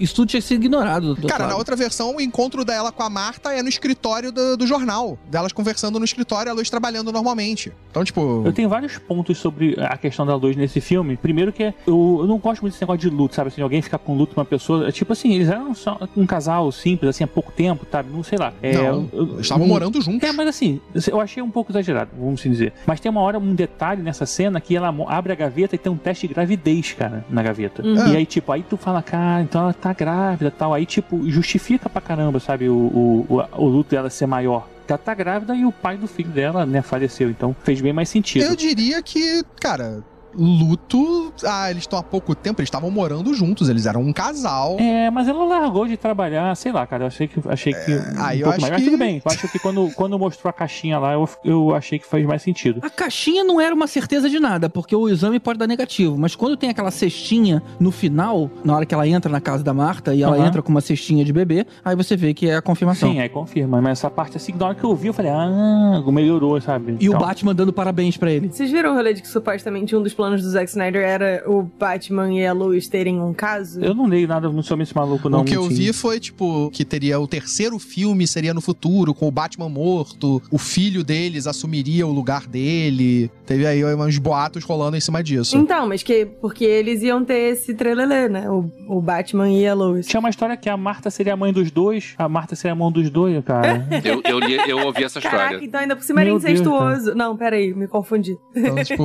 depois que saiu tudo, tá tá rolando uma porrada de boato de uma porrada de coisa. Esse da Marta já tinha saído há bastante tempo Ah. já. Seria ruim do mesmo jeito, não, não melhoraria, não, não- sabe, já continua sendo ruim. Não sei, não tem É, porque o roteiro é do Chris Terrio, né? Então... Como a gente falou no início, primeira vez que a gente vê o Stephen Wolf falando lá com o Dissad, que é o- um lacai lá. Ah, o um- braço direito do. O braço direito, né, do- do Darkseid. É, não era o Thanos, não? Ah, não. Não, é uma tentativa é, fracassada do tanto. Quer dizer, mas, o, mas é bom, cara, porque assim, começa a mostrar isso que a gente falou, da justificativa, da motivação do personagem, do vilão, que acaba, pra mim, levantando o filme, assim, pra mim. Essa foi um dos primeiros momentos que fez diferença. É, você tem ali exatamente a apresentação do porquê que o Steppenwolf quer conquistar, por que ele tá ali, por que aquilo é minimamente importante pra ele. Não estamos dizendo que ele é mega trabalhado, que é um mega vilão, tão bom, foi trabalhado por... Não, mas, cara, já melhorou consideravelmente em relação ao, vilão que a gente tinha no outro filme, né? Né? Tipo, a gente tem uma motivação pra ele. Aí tem toda uma cena depois de uma luta da primeira vez no Darkseid na Terra, que é totalmente uma computação gráfica de um jogo de PlayStation 3. Ah, não, cara. Aquela batalha foi muito legal, cara. Foi, foi legal, mas foi pro PlayStation 3. Não foi nada legal. Ah, cara, não é show da HBO, é efeito visual de TV. Não, não é IMAX? Calma aí, calma aí. Tá se perdendo, hein? É, como Você se- não pode querer os dois. Você tá falando que o Mario tá reclamando que não foi pra TV, mas é efeito visual de Então, TV. então, então tinha que ter 616 por 9. Vem cá, e aquela cena nessa batalha aí do passado que o Zeus dá uma machadada no Darkseid no ombro, cara, que nem o Thor fez no Thanos. É o. Caramba, cara, ficou muito igual aquela cena. Você devia ter mirado na cabeça. E Só faltava isso. Maneiro. Eu, deve ter sido uma homenagem, né? Uma, só pode ter sido uma homenagem, não pode ser uma cópia, porque todo mundo ia perceber. É, né? A diferença da homenagem pra cópia é a intenção, né? Assim. É, ali eles ganham a luta, né? Não, é porque é uma cena desnecessária. A cena do Vingadores é extremamente necessária. Ali não, ali foi tão gratuito. A cena dos que foi- Vingadores é final do filme, é toda a motivação, é toda a- a- o peso que vai recair sobre o personagem do Thor, é o vilão não morrendo e fazendo aquilo que ele se propôs a fazer. Exato, Nesse filme exatamente. é Ah, simplesmente o momento em que eles derrotaram o cara no passado. Acabou. Não tem uma importância pro plot principal da história, aquilo não é importante, aquilo ali é background. Sim, mas poderia ser feito de várias maneiras, sabe? Essa cena dele perdendo a É. luta. Eles colocaram de um jeito que, na- no meu ver, na minha interpretação, foi uma homenagem ao sucesso da Marvel. Tipo assim, cara, reconhecemos aí que vocês fizeram um bom trabalho aqui, fiz uma brincadeira contigo. Cara, do jeito que a Warner é uma putaria, foi uma homenagem só. Cara, eu acho que com o executivo da Warner ninguém quer fazer homenagem. Eles querem é fuder com a galera, né? Dizer, É, Cara, com o executivo da Warner eu diria que tá todo mundo querendo fazer isso no filme. Mas, gente, vem cá. E essa cena da introdução da Mulher Maravilha, eu vi um bafafá na internet da galera reclamando, ah, tal, tá bem mais violenta, tá isso, tá aquilo. Eu, assim, não vi essa diferença toda. Eu também não vi Então, diferença, não. Mais violenta, ela tá absurdamente mais violenta. A motivação dos terroristas é completamente diferente. Eles estão lá pra se matar, eles são terroristas suicidas. né? Exato. Eles estão ali, eles não estão querendo, exigindo nada, eles vão pra explodir a porra toda mesmo. A cena de combate entre ela e os caras é muito maior e mais violenta. Ela basicamente mata todo mundo que tá ali dentro. Ah, é, porque o Snyder Cut é pra adultos, lembrei. Ah, não, é porque esses personagens matam. É, essa é a principal diferença. A versão dos super-heróis do Snyder, tanto no Batman, no Batman vs Super-Homem, eles matam. Sim. né? E aí, a Mulher Maravilha é uma guerreira que usa espada e escudo e ela mata. É, não, é que eu tô zoando um tweet que o Snyder fez, tipo, reclamando de uma pessoa que tinha dito que não tinha visto muita diferença e tal. Ele falou, é porque o meu filme é pra adultos e blá blá blá. Ah, tá. Uma coisa que eu vou reclamar, mas é do outro filme também, é que assim, ela usa aquela, aquela junção de bracelete que ela usa pra enfrentar outros deuses. e Aquilo tudo foi mais, overkill pra total. con- Contra um ser humano, cara. Overkill Que, tipo, no total. No, no Overkill. original também teve isso. Assim, não, não faz o menor sentido, cara, assim, mas tudo bem. Aqui a gente vê o resultado, pelo menos. Lá a gente nem vê. Ela vai bater, ela bate e a cena corta. Aqui nessa versão a gente vê ela batendo, prédio explodindo. Voltando aos exageros do diretor, toda vez que a Mulher Maravilha aparece é o. É, toda vez. Mas também era no outro, cara. É a música tema, cara, ué. É, na hora do Batman também tem uma, uma frasezinha da versão da música dele. né? É, só que assim, Essa é a o problema graça. é que quando fica alternando os personagens, toda vez que volta a, a cena pra, pra personagem muda. Fica, fica mudando, é bem engraçado, assim, tipo, não, precisa- não precisa. Quando aparecem os dois ao mesmo tempo, eles misturam as músicas, sabe? Tipo, Sabe uma coisa que eu queria muito que trouxessem de volta? O tema antigo do Batman. Pera aí, antigo, antigo mesmo? É, eu gosto daquilo. É, eu, eu ouvi gente falando bem dessa trilha sonora, e eu não, eu não achei a trilha sonora ruim, não, mas eu lembro que no filme de 2017 era do Danny Elfman, a trilha tinha o tema do Batman do Danny Elfman. E dessa vez. É, eu na verdade, no filme de 2017, eles utilizaram naquele, na, na bagunça ali, eles botaram as trilhas Pois é, bacana de todos os isso. perso- dos Por personagens. Botaram a trilha do? Super-Homem. É porque eles não tiveram tempo de fazer trilha também, eu acho. E, Não tipo, tem tempo, foi- tá fazendo filme há quatro anos. Como não tem tempo? Ah. Não, não, não. De 2017. O de 2017. Nesse ele tem uma trilha original, que eles mudaram e é a trilha Cara, do filme. bota uma trilha original e coloca citações. Tem a citação do tema da Mulher Maravilha. Tem isso. Por que, que não tem o do Batman? Bota o do Batman Porque também. isso já foi uma trilha sonora construída pelo Zack Snyder pro Batman vs Super-Homem. É. A trilha da Liga da Justiça, ela era um mashup com trilhas dos filmes clássicos do Batman, do Super-Homem e coisas novas criadas lá pelo Joss Joss Whedon do Hans Zimmer. Ainda podia ter, eu gosto do. Sim, poderia. Eu, inclusive, queria que voltasse com. tarará, dan, dan, dan, dan, dan, dan, dan, Tipo, o negócio inteiro. Porque aquilo é muito Aí, bom, gente. Você, você queria as onomatopeias nos, É, nos, nos tá golpes. É muito bom. Release de Nadia Cut, né? Tipo agora. Sim, por favor. É, release the Adam West Cut. Mas só, só voltando essa cena da, da Mulher Maravilha, só uma coisa que eu acho legal, como o Zack Snyder é meio malucão e ele tem uma coisa mais violenta, você fica realmente com medo de um tiro passar da Mulher Maravilha e matar um, um- uma pessoa que tá É. ali, né? Um, um refém. Que coisa no filme do Joss Whedon, você fala, ah, ela vai defender tudo, mas sei lá, né? Eu achei, caraca, será que uma, uma bola- a bala vai, sei lá, refletir em algum lugar, matar uma pessoa e ela ficar, ah, meu Deus, tipo, sei lá, ele é maluco, né? Então, Mas, mas isso é uma coisa que em todas as cenas de luta eh, eu senti vendo, que é um senso de perigo. Nas, no, é, no filme menos do Joss... os heróis. Contra os heróis não teve nenhum. Cara, teve. Não, teve. A, a luta contra o Aquaman no, no fundo do mar, você tem ali, tipo, um senso de perigo. Você achou que o Aquaman podia morrer em algum momento do filme? Cara, senso de perigo não é. Você sabe que o ator principal do filme não vai morrer. E você tem senso de perigo nos filmes. Você tem senso de perigo vendo Indiana Jones. Mesmo você sabendo que Indiana Jones não vai morrer. Sabe um momento em que eu achei que o filme, tipo, ia dar uma guinada e mudar e tal, não sei o quê? Quando a Mara fez aquele negócio meio de, tipo, assim... Puxar vocês- o sangue do corpo dele. É, eu ia perguntar se vocês tinham visto Avatar e tal, mas é, quando ela É, faz, tipo, blood o bending, blood sabe? bending. Começa a puxar o sangue. Uhum, eu falei, uhum. caraca, que irado, vão matar ele aí, o Darkseid vai ter que vir aí. Não foi isso. Pô, maneiro, né? Teria sido muito maneiro. Uma coisa que eu continuo não gostando, mas isso também já era da versão anterior e foi da, dessa versão, que é o modo que eles utilizam a porra da. Precisamos fazer uma bolha de ar pra falar debaixo d'água. É, isso não faz o menor sentido. É, se bem que mostra os Atlantes falando como se fossem golfinhos quando eles estão na água, né? Então, entre eles, eles falam como golfinho, ele só faz a bolha pra falar com o Aquaman. Mas eu achei maneiro a parada que ela fez pra enfrentar o Steppenwolf, que é tipo, ela joga a água pra cima dele, empurra ele, ela tira a água do lugar, aí ele cai da plataforma, ela joga de novo a água pra cima dele. O modo como utilizaram a Mera nesse filme é bem melhor também. Não, mas isso eu já, eu já vi esse negócio de tirar água. Não sei se foi no outro filme do Aquaman ou no próprio Liga da Justiça, mas isso de. Tirar o quê? Tirar. Pra conversar? Não, não, pra derrubar o. Ah, não, isso é os poderes do- da Mera. O quadrinho já aconteceu isso milhões de vezes. Achei maneiro o Bloodbending e isso faz dela uma personagem muito mais irada do que ela parece. Mas a apresentação do Flash? Eu achei meio, eu achei meio boba de necessária ali aquela cena com a Iris e tal. Me incomodou um pouco ele tirando o cabelo do, do rosto dela, com o maior carinho. é, é uma coisa muito besta, mas é porque isso pra mim é tão íntimo que eu fiquei assim, sai! Por que, que você tá encostando na cara dela? Sabe? Não sei explicar. Tem uma coisa sobre o Flash, falam mal da versão de 2017, mas na versão de 2017 ele aparece que ele, quando ele tá na fila da cadeia pra falar com o pai dele, tem uma cena de, sei lá, poucos segundos, onde a gente já sabe que o cara é rápido, já sabe que o cara é irônico, quando ele rabisca um óculos na cara do, do cara. É verdade.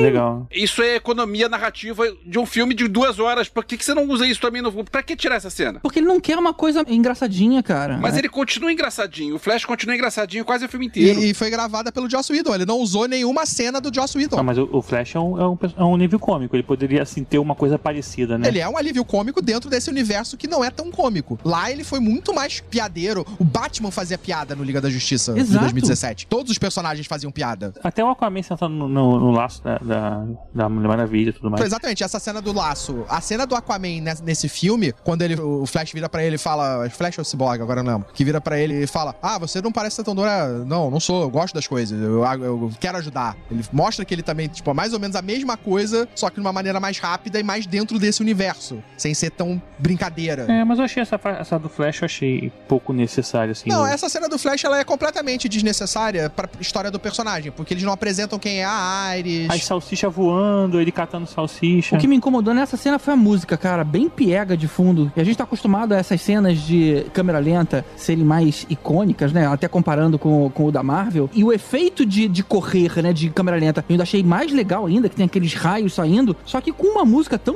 frustrante de fundo. Faltam é, sweet uma pena. dreams are made of this. É, a trilha sonora foi bem fraca nesse filme. A trilha sonora, ela é, É. passável. Pelo Eu menos eu acho que ela não é marcante, mas ela não atrapalha.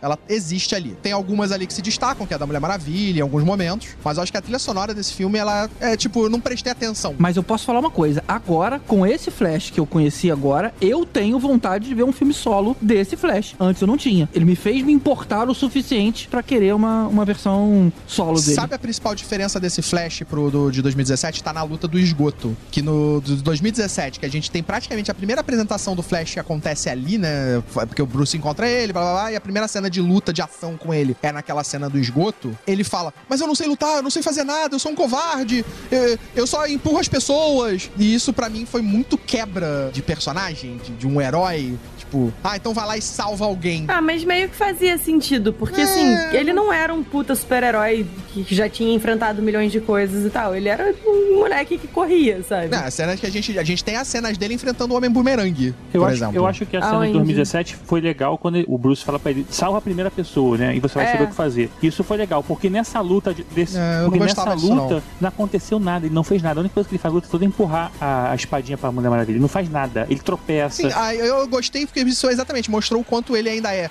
novo e ingênuo. Inútil. Não, ingênuo, é novato. E aí depois ele lá na frente vai aprender. Sim, então, mas o Bruce dando uma dica pra ele, tipo, salva a primeira pessoa, é legal. Mas, cara, ele já era um herói, ele já salvava pessoas. Então, tipo, ele ali ele ser um covarde e não saber o que fazer, invalida o fato dele já ter uma roupa e ele estar fazendo isso na vida dele. Não, não é ser covarde, só tava na dúvida, né? E assim, meio que, tipo, uma coisa é ele salvar pessoas que o nem a gente viu ele salvar a Iris, outra coisa é, tipo, tem aliens bizonhos invadindo a Terra e de- explodindo pessoas, sei lá o que, lá, lá, lá, lá, lá, e assim, vai lá, molecão dos 18 anos resolver, sabe? Tipo, é, é diferente, assim. Eu ajudo velhinhas a atravessar a rua, mas eu não tô disposta a entrar dentro de um tiroteio pra resolver, sabe? Tipos diferentes de herói. É, esse, esse salva primeiro eu achava legal, achei que valia. Ah, eu já odiava esse personagem ali.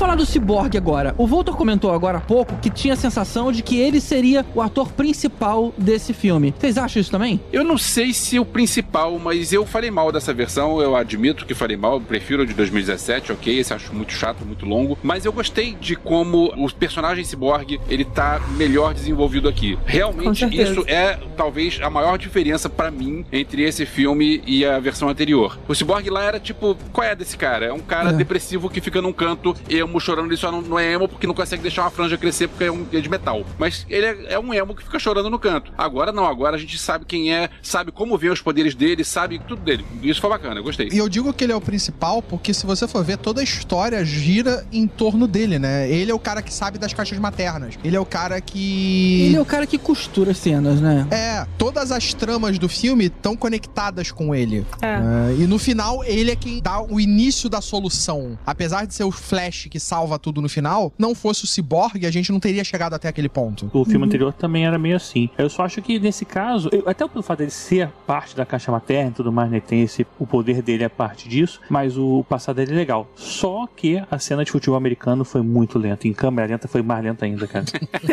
Foi isso Pelo amor de Deus, não precisava uma cena de futebol americano toda daquela em câmera lenta pra explicar. né? Cara, aí eu digo que precisava. Eu gosto de futebol americano, tá bom pra mim. Não, eu gosto de futebol americano. Aquela cena não. Vai ver Any Given Sunday. Cheio também de câmera lenta. Mas não são quatro horas. São Hashtag quase três. São duas horas Pois e é. vinte. Agora, a gente- até voltando um pouquinho na cena que a gente falou do Flash, né? Que a gente tava introduzindo o Flash lá e agora é, é onde realmente, nesse momento que acontece a primeira luta deles, que eles em- conhecem o Steppenwolf. Uma coisa que eu gostei pra caramba é não ter o, Aquaman ter aparecido e sumido pra vol- voltar pra pegar o tridente, né? Que no outro filme ele meio É. que somente, ué, ele vai aonde? Vou lá pegar um negócio com a Mera, sabe? E você não sabe o que aconteceu e tal, e daqui a pouco ele volta. Ah, tu fica, ah, será que é o tridente que ele foi buscar? Nesse ele não conta porra nenhuma, já entregou, o cara já entregou o tridente lá, o William Defoe pra ele e já resolveu e acabou, sabe? Então isso. É, na- no outro filme ele aparece no telhado lá com o Gordon. É, não, é meio estranho, E- cara. e depois assim, some. volta. É, é, é, não faz muito sentido. Esse, pelo menos, a forma que eles fizeram, que ele aparece só lá no final e tal, foi mais legal. E você falar, a gente tem ali uma introduçãozinha maior do Gordon, é, a delegacia falando do, da galera, tipo, questionando a, a possibilidade de ser o Batman que tá sequestrando as pessoas, aí o Gordon defende. E aí você tem ele indo ligar o bate-sinal. E aí a gente vai lá pra cena lá da água. A principal diferença pra mim é a motivação do ciborgue ali, que é muito mais. é, faz muito mais sentido, é muito mais assertiva no, no vou salvar meu pai. A cena toda da luta da Mulher Maravilha com ele, ele provocando a Mulher Maravilha. né? É, Nada sim. disso tem naquela versão. E a Mulher Maravilha ficando nervosa, preocupada, porque ele tá falando que matou a, a mãe, matou a galera toda em Temícera. E aí xingou a mãe, não deixava. É, não, ainda teve uma discussãozinha do Bruce com a Mulher Maravilha, citando o, o ex-namorado dela que morreu, sabe? E Não aí ela dá um empurrão dele. Não tinha nada disso, cara. É. Ainda bem. Ainda bem, porque não fazia sentido o Bruce. Isso era só pra ter a piadinha do Flash olhando o seguinte: olha, se ela te matar, a gente vai ficar do lado dela. Tipo assim, ainda bem que cortou isso também. Não, e cortou a cena do Flash caindo nos peitos dela, que era também só do, Ah, que é. era do Joss Whedon, que era a piada do Joss Whedon. E que fez a Gal Gadot virar pro Joss Whedon e falar que essa cena ela não gravava. né? Eles Olha só, usam que uma. legal, né? naquela cena no, né? na, na Liga da Justiça é usado uma dublê pra fazer a cena. O Idol não foi teve problema com o Cyborg também? Tem um problema todo- com todo mundo, todo mundo. E o Cyborg, É. é, o- com o ator que faz o Cyborg, que agora eu esqueci o nome, o. Ray,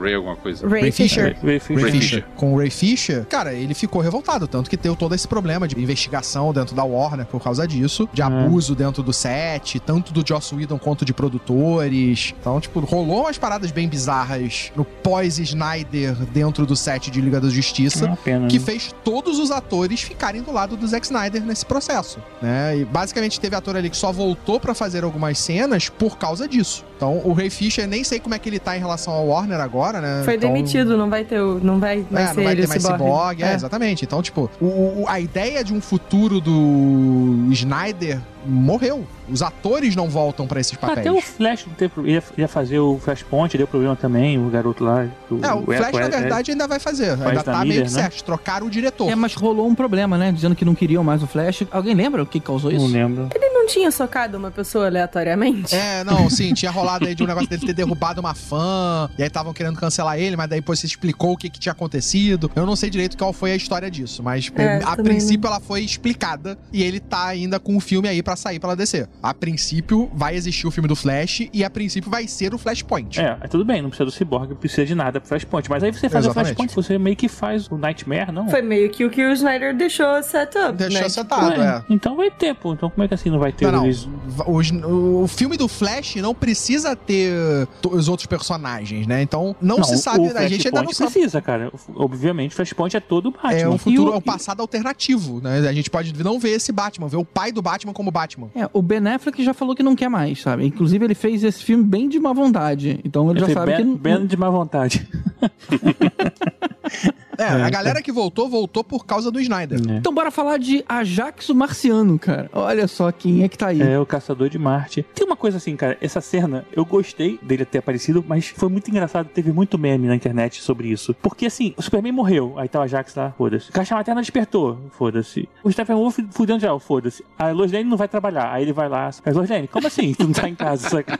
tipo, ele não... É, a, a única explicação realmente pra essa cena é, é ele saber l'avenir que a Lois Lane é a pessoa que vai salvar a porra toda. Que é o que o Flash volta no tempo pra dizer, que é o que o futuro ali, meio Não, Nightmare, não, não, a gente é, vê. Mas o Flash, quando volta um tempo pra falar da Lois, é pra falar da Lois pra não gerar o Nightmare, não é pra gerar a Lois naquilo ali, não, hein? É pra não gerar o. Exatamente, é pra não gerar o Nightmare, pra não gerar Sim. aquele futuro dominado pelo apocalipse. Pelo apocalipse, pelo Darkseid. Mas não seria o futuro posterior hein? Acho que acho que Seria, seria o futuro posterior a isso. Porque a a- Lois aí ele morre. renascer? Tanto que no Nightmare, a gente tem cenas desse Nightmare em que aparece o ela super-homem morre. com o corpo dela destruído, cremado. Sim, mas não é necessariamente naquele ponto da história do Liga da Justiça. Não, é depois. Seria pro futuro. É depois, Exatamente. é Então, depois. ele, então ele não precisaria ali, entendeu? Ele poderia em outro momento. E tem uma coisa assim que é até interessante, porque o diálogo da Marta com a Lois é uma coisa bem, porra, legal. Ali da mãe do Superman falando com a esposa e tal. E aí no final, não é a Marta que conversou com ela, cara. Tipo, e destrói o peso da cena inteira, porque era, era a cena da Marta conversando com a Lois. E daqui a pouco não era, era o cara fantasiado de Marta, cara. tipo, cara, ah, bicho, decide, entendeu? Não sei, ficou meio. Ficou Não, meio acho que estranho. ali a parada foi pra levar ela a estar no memorial, pra ela ir pro memorial pra poder fazer No a lugar cena. certo, na hora certa. Não, o memorial ela é todo dia. Desde o início do filme ele mostra que ela todo dia vai lá, entrega o, o- o café pro policial e vai no memorial. Na verdade, ali era a última vez que ela tava indo no memorial, que ela fala. É a última vez que eu passo aqui, fala pro guarda, né? Quando vai entregar o café pra ele, porque ela ia voltar Então, a isso é trabalhar. no começo do filme. Então, ali o Ajax, o Ajax, Caça- Caçador de Marte. o né? caçador de Marte, né, o John Jones, ele vai ali ali pra fazer com que ela voltasse pra lá. Não, pra fazer que ela não fosse mais, que ela voltasse a trabalhar. Ali foi a última vez que ela foi, entendeu? Ele deixa isso claro no início do filme, quando ela vai lá e entrega mais uma vez o café pro cara. Ela fala, todo dia eu venho aqui, todo dia eu levo café. E só um comentário, vocês ficaram sabendo quem é esse cara do carro, o policial? Não, é o Stan Lee? O ator que fez o Jimmy Olsen nos filmes clássicos do Superman. Ah, amanhã, hein? O, Legal. o Snyder faz até um cameo também, ele aparece no coffee shop na hora que a luz tá saindo no início É do filme. verdade, mas tem que prestar muita atenção, Cara, né? Sabe que seria maneiro, assim, tivesse um filme que tivesse um camelo fazendo um camel? um filme no deserto. E né? fumando o camel. Tem vários, Tibério. Todos os que tem no Egito tem camelos fazendo câmbio. É, cara, esse é muito show. Ó, sei lá, um dos primeiros filmes a ter isso assim grande foi Lawrence da Arábia. Pois é. Tinha vários camelos fazendo câmbios. Bora falar da Liga Desenterrando o Superman, porque é um assunto que vale a pena conversar, e não camelos. Cara, uma coisa que eu não gostei que esse filme tirou, depois até manteve um pouco a, referência Manontropo e tal, foi o rolê do Pet Cemetery de 2017. De tipo. Que o Flash fala isso, É, né? que o Flash vira e fala assim, cara, mas e se ele não voltar, tipo, se ele não voltar bonzinho, se, ele, se for uma situação meio Pet Cemetery, e aí quando eles revivem o super-homem, o super-homem tá meio mal, ele Pet Cemetery, Pet Cemetery. Eu gostava tanto dessa cena, porque além de ser engraçado, era com o Stephen King, e aí não tem mais. É, Chateado. foi Joss. Whedon. Joss Whedon. É, aquele comentáriozinho não, não- não me incomodou, não. Até podia ter ficado. É, É, um tipo de gostava. piadinha que eu acho que ainda tá no nível que passa pra isso. Mas então, não fica porque é de outro filme, não é do. É, do- você falou, ela né, foi não vai- filmado pelo Joss Whedon. Ele não aceita nada É, que foi. nada que foi é, feito pelo isso. Joss Whedon ia entrar nessa versão. A maior parte das piadinhas saiu até por causa disso. Mas pra mim, o que pagou o filme foi justamente essa cena. Eles indo ali no túmulo. Quem que tava cavando ali? Acho que era o Cyborg e o Flash, né? O Cyborg e o Flash. Enquanto o Batman e a Mulher Maravilha e o Aquaman estão conversando lá no fundo. E todo mundo tá com aquele clima de caramba, cara, que diabos a gente tá fazendo aqui? Na hora que coloca o corpo no carro, aparece uma cena de dentro do carro, olhando pra eles de fora, e eles ficam alguns segundos ali parados olhando, É cara. quase Tarantino, né? Tinha que ser a mala. Abria o, o caixão, né? Tinha uma luz ali dentro. né? Mas, cara, isso deu um peso muito, muito, muito bacana. Eles pegam o corpo do Superman e vão lá reviver o Super-Homem, né? A, a tal necessidade de tudo isso que era trazer o Superman de volta pra enfrentar o grande vilão. E, cara, é, tem uma coisa legal nessa cena que é o Cyborg, ele vê um pedacinho do Nightmare, né? A gente fala Nightmare, mas é de, é de na- Night, né? De, de cavaleiro, Cavaleiro. né? É, virou uma piadinha interna. Não, é, não existe oficialmente essa palavra no- na, na Warner e tal, isso aí foi criado pelos fãs, mas o do pesadelo do Batman lá. O Cyborg acaba vendo um pedaço disso, né? Porque quando ele se conecta lá na nave kryptoniana, ele- a, a nave fala, "Não, ó, tem certeza? Melhor não, hein? Tem certeza? Tipo, a nave fica negando. É legal isso ter um payoff depois, que é quando o Flash vai fazer toda a conexão, né? Vai gerar a energia pra poder rever o Superman. Quando ele tá chegando pertinho, ele tá tão rápido que a caixa que tava encostada na água, ela volta. É, ali já é o primeiro sinal da viagem. Na verdade, ele meio que faz o tempo voltar. Isso, é. Então isso aí já é um payoff que você depois vai, vai ver lá na frente. E é interessante, assim, esse- esses detalhezinhos. E aí o resto meio que segue como, pra mim, é bem parecido com o filme anterior, mas essa cena lá da, da nave foi legal. Essa, essa Até a cena deles planejando isso já foi melhor, eu acho. A cena quando eles decidem pelo super-homem é porque eles, tipo, explicam o que é a caixa materna, que a gente no outro filme não tem essa informação. A gente não sabe o que é a caixa materna. Caixa materna é um Magifen jogado ali que você não tem explicação. E aí você tem uma visão dele no, de como a caixa humana foi encontrada, né? Porque a gente sabe que a Atlântida tá lá guardada, a de Temícera tá no templo, e a dos humanos foi encontrada pelos nazistas. E aí a gente descobre isso, descobre como que ela foi aparecer, e aí a gente entende que ela é uma coisa que destrói, mas constrói. É daí que eles tiram a ideia. Aí vem a ideia também, ah, ele me deu vida, então pode ser que dê vida a ele. Então, tipo, eu achei muito maneiro essa construção do que é a parada que a gente mais importante do filme, né? Detalhezinho de uma coisa que podia ter acontecido mais, pelo menos aconteceria, o Darkseid ele dá um Omega Beam lá, um, aquele raio Ômega, dentro do mar, quando ele tá matando o Aquaman, cara. Porra, muito maneiro, hein? Isso era uma cena foda. A única cena que aparece o Omega Beam É, e é putz. foda pra caralho. Eu queria ter visto mais disso. É, isso eu senti falta lá na, lá na, na luta inicial, na, em qualquer momento depois também, assim, eu achei que ia rolar. Foi ali naquele momento debaixo d'água, meio que fosse uma previsão, não era nada de verdade, aí ah, ficou meio fué, mas, mas foi legal. É por isso que dizem que os peixes têm muito ômega beam. Isso. Ah, meu Deus. Foi porque o Darkseid veio aqui na Terra antigamente e soltou nos peixes. Soltou o Omega ali, aí todos os peixes têm Omega agora. Teve uma coisa do Whedon que ele não botou, porque é do Snyder, né? Que foi o do Bleed, o contrário também, né? Ainda Que- bem, né? Porque ele tava todo desmemoriado. Aí de repente ele lembra da frase certinho. Aí não, né? Ai, a gente podia ter ficado sem lembrar desse filme, né? Assim, tipo, deixa pra lá. É porque raiva você guarda, Gigi. Assim, é diferente Você esquece de tudo menos do rancor. do rancor. É, é igual o Jabba foi assim mesmo. Quer dizer, é o rancor Jabba? Star Wars? A gente entendeu, Tiver. Ah, tá.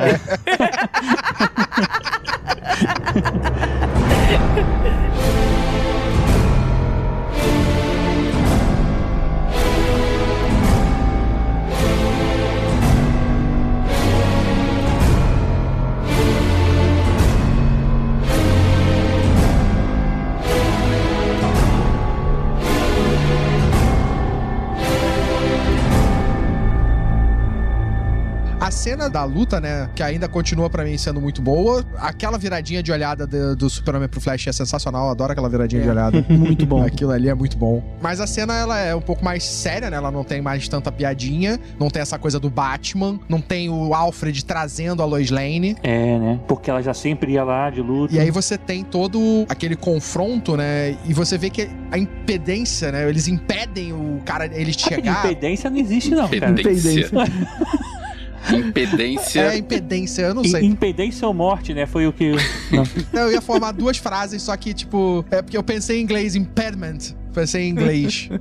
e toda aquela transformação ali do super-homem com a coisa da luz, a coisa do bracelete, que eles fazem o payoff também, que eles criaram aquele bracelete no. Pra absorver a energia do, do raio do Superman, né? É, legal, né? Teve, Teve isso tudo, também. teve tudo isso. Tem uma coisa que eu falei lá no início, que eu achei que esse filme faltou. é, aí os dois filmes. eu Acho que o universo DC no modo geral. Eu acho que falta um pouco de empatia com os personagens. Assim, assim vamos supor que morresse o Batman, cara. Eu- Morreu o Superman no Batman Superman e você não, não sente luto. Eu até comentei, fiz uma relação com um Guardiões da Galáxia, que você tem um filme com um monte de gente que você não conhece e no final eles constroem de forma que quando o Groot morre e você sabe que ele não morre, que ele vira uma florzinha lá, você fica chateado, cara. Você tinha gente no cinema chorando que o Groot morreu. E ele é uma árvore. E, uma- e agora nesse filme você tem um monte de gente icônica. E se morresse alguém, como morre o- agora o pai do Cyborg, cara, tipo, é, é, morreu, foda-se, né? Tipo, cara, é, assim, a construção de personagem de modo geral, sei, é, não sei, é questão de se é questão de roteiro, se não foi trabalhado pra que a gente se importasse com Silas, ou, ou seja lá o que, mas eu acho que esse trabalho de a gente se conectar aos personagens bem ruim. É, eu acho que a perda do pai dele é muito mais uma coisa da construção do personagem. Não pra gente sentir tanto a perda do pai, mas pra sentir o peso que isso teve no personagem do Cyborg. É, mas não sei. Se fosse porque fosse Cyborg que tivesse se sacrificado, acho que estaria na mesma, sabe? Sei lá. E eu acho essa cena muito, muito boa, no sentido de que dá uma importância que, tipo, se tu lembrar no outro filme, é, eles ressuscitavam o super-homem, eles iam lá pra fora e simplesmente a caixa materna, foda-se. Aí Uhum. chegava o Steppenwolf, pegava a caixa materna e ia embora. Era engraçado, até escroto, né? Tipo, todo mundo esqueceu da ca... E a caixa materna? E É, já foi embora. E Ó, tipo- ele levou, ele tá com as três. É, e aí nessa você tem o Silas fazendo todo um processo ali, porque ele já sabia que o cara ia pegar, ele já tava com, tipo, eles estão lá lidando com uma parada, ele cata a parada e leva pro laboratório pra energizar ela. Tu vê até que ele não ia se sacrificar. Ele ia botar o negócio lá dentro, sair e energizar ela. Só É. que na hora que ele tá fazendo isso, o Steppenwolf chega lá dentro. E aí não tem jeito. né? Exatamente. Eu não tinha entendido no primeiro momento. Falei, se sacrificou por que diabos? Aí depois eles falam, ah, pra energizar a caixa e você conseguir enxergar pelo satélite e tal. Tem até piadinha, ué, você tem que satélite? Eu tenho seis, né? Mas eu acho que eu falei, ué, por que ele sacrificou Isso pra... já tá muito ultrapassado, né? Se fosse nos dias de hoje, ele já teria tipo uns 75, tipo Elon Musk. O Superman vai pra Kansas, volta pra casa com a luz e o, e o pessoal, o resto vai pra Batcaverna, né? É, se preparar pra ir atrás do Steppenwolf. E aí tem toda a coisa também, dessa preparação. Eles fizeram uma parada nesse filme que não, não sei o porquê. Né? Não sei se tinha alguma coisa que ele estava pensando em cima disso, que é essa conexão com a nave, né? Da, da- da tecnologia, com o ciborgue e com tecnologia. Ele falava que ele conversava com a nave. Com a nave do Batman que não tava funcionando, que tava precisando de conserto, e aí o ciborgue vai lá e consegue fazer ela funcionar. Acho que é meio que pra justificar, tipo, não só o negócio da nave do Batman, mas também da nave do Super-Homem. Quer dizer, não é do Super-Homem, mas da ressurreição do Super-Homem. Que, tipo, ele se comunica com qualquer tipo de máquina. não, não, importa isso- se terráquea, é, whatever. O, o problema não é esse, é a importância que deram pra nave do Batman. Porque ele tem vários momentos no filme que ele ou tá consertando a nave e aí chegam falando que essa nave é importante, aí o Cyborg, ah, eu escuto ela, ela quer voar, e aí depois fala de novo isso. Eles falam isso, repete mais três vezes isso durante o filme, durante a história toda. Era só pra chegar na- nas quatro horas do filme.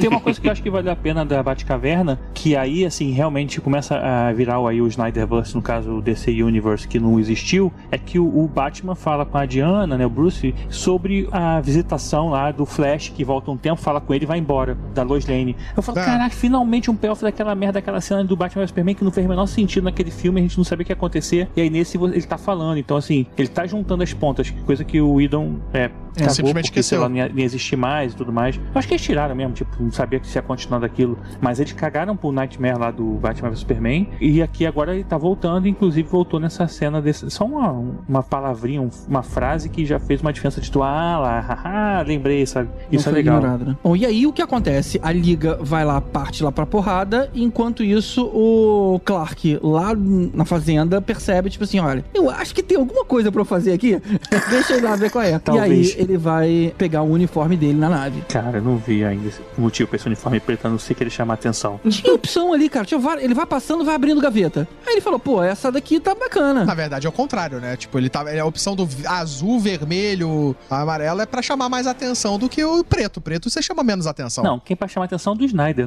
O Snyder quer chamar atenção, não é o Superman.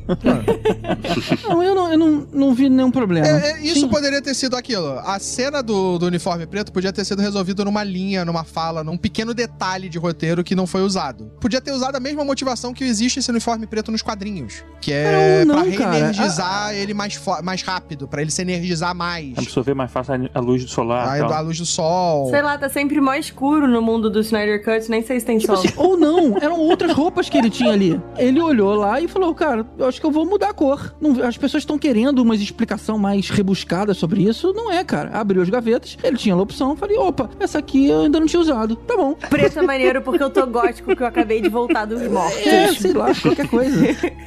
Edgar Allan Superman. Isso foi uma coisa que o Snyder foi proibido de fazer, né? Não sei se vocês sabem também. Os executivos não deixaram ele usar o uniforme preto. Então ele teve que filmar o uniforme normal, porque os executivos obrigaram a não, não, tem que ser o uniforme normal do, do Ele, super-homem. ele mexeu nisso na edição, Sim, então. ele mexeu isso na edição. Diz aí, Tibério, não entendem nada de bonequinho, né? Essa Não. parada do uniforme preto não me incomodou, não. É, me pareceu, tipo, deve ser uma coisa aí pros fãs, mas ok, ué, ele usou um uniforme diferente do que a gente conhece e ok, não atrapalha. É, mas acho Tipo que o que o GG falou, abriu, pegou o que tava aqui, o cara tá meio grog ainda, porque acabou de acordar, acabou de, de Ressuscitar. voltar pro mundo dos vivos. Então, Duas coisas. ok. Primeiro que já lançou o uniforme, é, bonequinho do uniforme Superman preto, vai vender, ob- obviamente. É. E segundo que, cara, eu acho bem ruim esse uniforme preto, eu acho merda. Então, tipo, eu não gosto mesmo, então foda-se, é a minha opinião. acho que ele podia pegar, pegar um mais Tinha legal. capa esse uniforme? Tinha, né? Porque nos Os quadrinhos... quadrinhos não, os quadrinhos não tinham. É, nos quadrinhos não tinha. E a gola era mais larguinha, né? É, a gola era igual o outro dos quadrinhos também. Mas, ah, cara, aí a gente tá falando da cena, eles estão chegando lá. Essa cena foi maneira, hein, cara? O- a chegada lá, o Batman, aquela cena, a cena de ação, inclusive com direito a um pulinho e todo mundo sequencial, igual os Vingadores né, era do Tron. né? Mas, pô, foi muito boa, cara. Achei bem legal essa, essa cena de ação do, dele chegando. Pra mim foi a melhor cena do filme. Dele- do Batman com o Batman. Mais um bom uso da, da câmera lenta. É, mas aí na, na ação faz sentido, sabe? Na, nas cenas de ações é legal você ver em câmera lenta. Não faz sentido no jogo de futebol americano. Nas cenas de É. ação, faz. Aquela cantoria no, na, na praia. Ah, meu Não, Deus. não. É isso. Mas, cara, é, ele chegando, trabalhando meio que equipe, sabe? Justifica mais, sabe? O Batman, ele não é um, um- Ele não tem superpoder, né? Então, ele tem que mostrar a parte da tecnologia. Então, porra, ele vai trocando de ambiente, vai fudendo os equipamentos, ele vai jogando o que que tem no meio do caminho, vai, sabe? Porra, cara, foi muito bom. Essa cena é muito legal. Essa, essa eu vi de novo. Tipo, assim como Star Wars Episódio 1, eu sempre revejo o Duel Fates e corto ele, essa cena da, dessa chegada, vale a pena ver de novo. Aquela coisa meio kamikaze do Batman é, com o carro atraindo todos os parademônios lá e tem uma hora que ele- ele- o cara ainda arranca, né, um pedaço do, do Batmóvel, ele fica com aquele olhar de tipo assim, vou ficar lutando até o final. Aquilo foi maneiro. Aí no fim a- o parademônio toma uma arpoada ali e, É, não, e- vem a Mulher. Maravilha, tipo, tem os dois no carro que arrancam o capô, aí vem a Mulher Maravilha com a espada, corta um no meio, carrega o outro, aí vem o Flash, e aí É. começa a batalha deles juntos, né? Que É eles porque vão essa lá. cena tinha sido muito rápida na outra. Nessa não, demorou mais ele atraindo as- os bichos, né? E ao pouco ia, ia derrubando um pouquinho, até a hora que sobraram dois últimos e aí ele não ia escapar. Isso, Foi e, melhor. E, tipo, teve mais é, perigo até dos parademônios, né? Foi mais É, é. difícil a luta, tem mais Pô, parademônio. tem um parademônio que acerta o Flash. É, Ah, aquilo ali foi aí- sinistro. Aquele ali é um parademônio que era um sniper. Porra, título de empregado do mês pra esse parademônio. Esse é o. Estão chamando ele de Gary, já viram? botaram uma plaquinha de funcionário do mês, Gary, o funcionário do mês. Tipo, aí botaram. Porra, não é? O maluco corre na velocidade da luz, é mais rápido do que isso, consegue reverter o tempo, lá, lá, lá, lá, o maluco. É, mas ali ele não tava correndo nessa velocidade Com ainda. certeza ele é um Stormtrooper e ele não tava mirando no, no Flash, Não, sabe? Ele tava tava, quase. tipo, tentando acertar outra coisa qualquer e aí o Flash só passou na frente. que Pra é mim faria possível. muito mais sentido se fosse um- uma arma que, sei lá, explodisse o chão e o Flash aí por acaso conseguisse, é, tropeçasse. Pra... Não, eu já ia ficar putão se fosse. Pode ser. Para de fazer ele É, não tropeçar. pode tropeçar o Flash, porque o Flash é o poder do Flash é correr, ele não pode tropeçar. Onde já se viu alguém tropeçar correndo? É, não acontece nunca. Nunca aconteceu na história da humanidade. Rapidinho, eu lembrei agora daquela cena do momento lá da- de- que ele salva a Iris, que a- apareceu um close do tênis se desfazendo com a virada de corpo Isso. dele. Muito legal, né? Não, cara, não achei legal não. Sabe por quê? Porque ju- Pô, justificaria... não, cara, isso Sabe mostra, isso mostra a necessidade de você ter uma roupa especial pra isso. Aquele era um, era um sapato de pano, cara, era um All-Star. De repente, quando ele se mexe em, em velocidade, ainda bem ele virou pra trás, a roupa não tá preparada pra aguentar uma fricção desse É, tamanho. mas aí ele tinha que ficar pelado, né? Exatamente, esse que é o problema. O Flash, a justificativa da roupa dele não se desfazer quando ele corre é que ele gera uma camada de força, um campo de força em volta dele. Tanto que se ele carregar alguém em alta velocidade, a pessoa não se desfaz. Ah, tem isso, é? É, porque assim, Vamos botar que não seja isso ali. Cara, a velocidade, a fricção que ele gerou no tênis apenas, não na roupa necessariamente. Porque a roupa é muito mais maleável do que o tênis. Então, funciona. Mas é, cara, Não, a gente não- tá aqui é, não- discutindo ciência de super-heróis. Não, é, é, exatamente. Então, assim, eu acho que faz sentido Tipo- nada se desfazer. Porque é que nem o super-homem, né? Quer dizer, o super-homem voando em velocidade da luz e com a luz. Ela passa desfazer a luz. Mas a justificativa pra esses heróis que correm muito é que eles geram um campo de força em volta deles que evita que as pessoas sofram impacto, né? Então, assim. Eu acho que é aquilo é uma justificativa que foi criada porque, ah, precisamos criar uma justificativa pra isso. É por aí. Aí? Eu também acho assim. Vamos inventar uma coisa aqui pra gente poder usar como desculpa. Porque alguém quis ouvir essa desculpa. Então, É, tipo. tem que valer pra tudo, inclusive pro tênis. Aí só tô falando assim, foi legal, é interessante mostrar, mas não faz sentido visto a física dos super-heróis. Ou você destrói tudo, ele fica pelado, ou ele não destrói nada, entendeu? Não dá Cara, pra... você pega o Flash do- dos anos 90, por exemplo. Na série do Flash dos anos 90, ele rasgava a roupa, que destruía, não ficava pelado. Achei que era o Hulk que fazia isso. O Hulk também fazia isso. Mas o Hulk fazia isso não porque ele era rápido, mas porque ele crescia a mais do que a roupa dele aguentava. Só não crescia o Bilal, porque ficava o short ficava do mesmo tamanho. Pois é, a bermuda ficava do mesmo. Vai ver que tava frio, né, gente? A calça rasgava na parte de baixo, mas a cintura crescia junto. Mas o maldito tênis, você tá fazendo a fricção com o chão. O resto da roupa, não, é só o ar. Também tem sua fricção, mas a gente pode entender que tem menos atrito, né? Não, cara. Desculpa, mas não tem menos atrito no ar. tá bom, cara. Mas tudo bem, Tá entendi a ideia, é legal. Então se se você tá me dizendo que se pegarem a sua cara e arrastarem no chão ou arrastarem no ar, o atrito é o mesmo?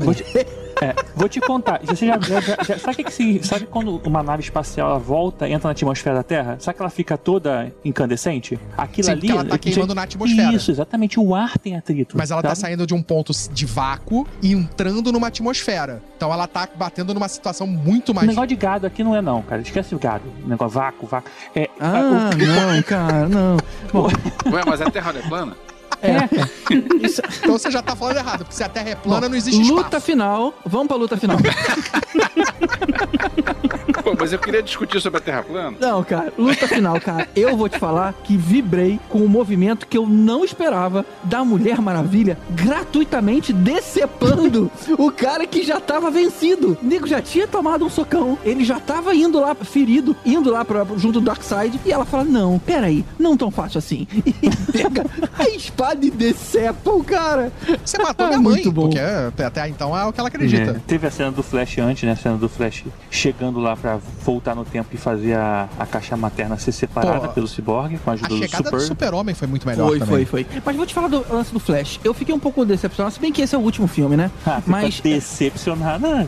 Ah, é, É mas esperado. é ruim num momento onde o Flash tá se apresentando, você já vê ele no poder máximo. Se a gente tivesse mais filmes, e a gente sabe que não vai ter, né? E essa já talvez seja a resposta, mas seria interessante ver o poder crescendo ao longo do tempo, ele sabendo dominar e tudo mais. Mas ele já sabe voltar no tempo? Eu achei um pouco Não, mas foi sem querer, cara. Ele não sabia, ele não voltou de propósito. Não, ele falou, quando eu passo da velocidade da luz, algumas coisas estranhas acontecem. E nos Sim. quadrinhos, caramba, ele tem um esforço gigante, que é o, lá o, o- a crise, né? Pra conseguir fazer voltar no tempo. Pô, vocês gostaram dessa história de viagem no tempo? Então, olha só, primeiro nos quadrinhos é bem mais fácil ele fazer isso, voltar no tempo. E segundo que no filme ele também tá aprendendo aprendendo, ele não sabe que ele volta no tempo. É, ele fica esperando o Cyborg falar, pode agora, pode agora. O Cyborg não fala, ele tropeça, ele fudeu, cara, não vou chegar tal. Aí ele começa a correr mais rápido pra chegar, mesmo sem o Cyborg falar. Aí ele, nisso, Eu acho ele não, cara, a eu acho que ele máxima, falou. ele consegue voltar no tempo e chega no tempo exato que ele precisava. Só que ele também não chega de propósito, ele não sabia que ele ia voltar no tempo ali. Eu entendi que ele sabia e que ele já tinha dito: quando eu vou acima da velocidade da luz, coisas estranhas acontecem. Sim,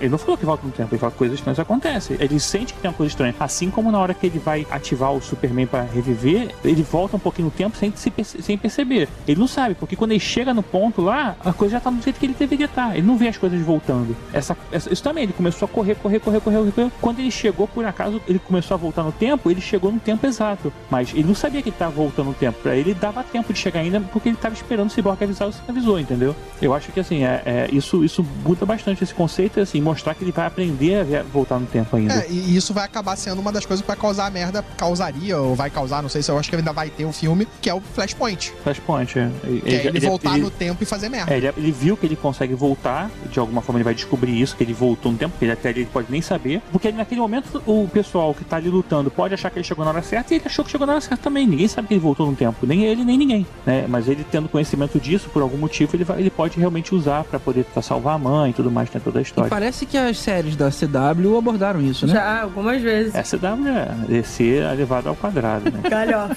Galhofa. É. E aí ele fala essa parada de equação antivida. O que, que é isso? É que mata, ela não é anti a vida. E isso é uma das paradas que o, Darkseid persegue na vida dele, que é a criar, o poder de criar e destruir vida. Isso não tem perigo de ser o mesmo roteiro? Coisas escondidas na Terra que os alienígenas querem encontrar? Mas isso é, é, é- é o que sempre foi a história do Darkseid. É exatamente isso. é, é o mesmo roteiro. Sabe um negócio que ficou confuso na minha cabeça? Tipo, o Darkseid queria encontrar o negócio da antimatéria. Aí eles vieram pra cá. Aí teve todo o rolê. Aí eles foram expulsos. E eles perderam a Terra? Tipo, Essa, É. essa história não ficou muito bem definida, não. Como é que eles não sabem onde é que eles perderam a não parada? teve um negócio. Não, não ficou uma coisa um pouco de tipo. Cara, eu saí tão doido da festa que eu nem sei mais de onde eu tava. Dude, assim. where's my car? É. Aí você descobre que tem uma tatuagem sweet nas suas costas. Exatamente. Foi isso, né? Era, Não era o ficou uma coisa Darkseid e o Steppenwolf, um com uma tatuagem nas Sweet, costas. dude. Eu, eu tô Sweet, perguntando dude. genuinamente, porque assim, pode ser que tenha em quatro horas de filme, o meu cérebro tenha desligado em algum momento e eu tenha tido uma amnésia. Mas eu fiquei com a sensação de que, tipo, eles saíram da Terra e perderam a Terra. Tipo, ah, não sei É, mais eles aonde falam tá. que é um planeta perdido. É, pois é, como é que você perde um planeta? Só lembrava do, do Yoda no episódio 2? Já? Hum, hum, parece que o Mestre Obi-Wan perdeu um planeta. É só o, o planeta que a gente escondeu as caixas maternas e, coincidentemente, também o planeta que a gente escondeu as antividas lá. Não, não, mas então, eles não esconderam. A antivida é uma coisa que ele procura É isso. no, no e a universo. caixa materna eles perderam e Eles deixaram aqui, perderam. não foi isso? É. É. E os homens muito sabiamente esco- fizeram um buraquinho baixinho pra poder enterrar, É. porque parabéns, a gente sabe lidar com as coisas. Não, e aí, e aí quando acharam era o corpo seco. Ah, não, isso é outra coisa. Não, outra coisa, outra. É, até que demoraram, só foram, só foram os nazistas que acharam, né? É, pois é. Então, bora pros epílogos.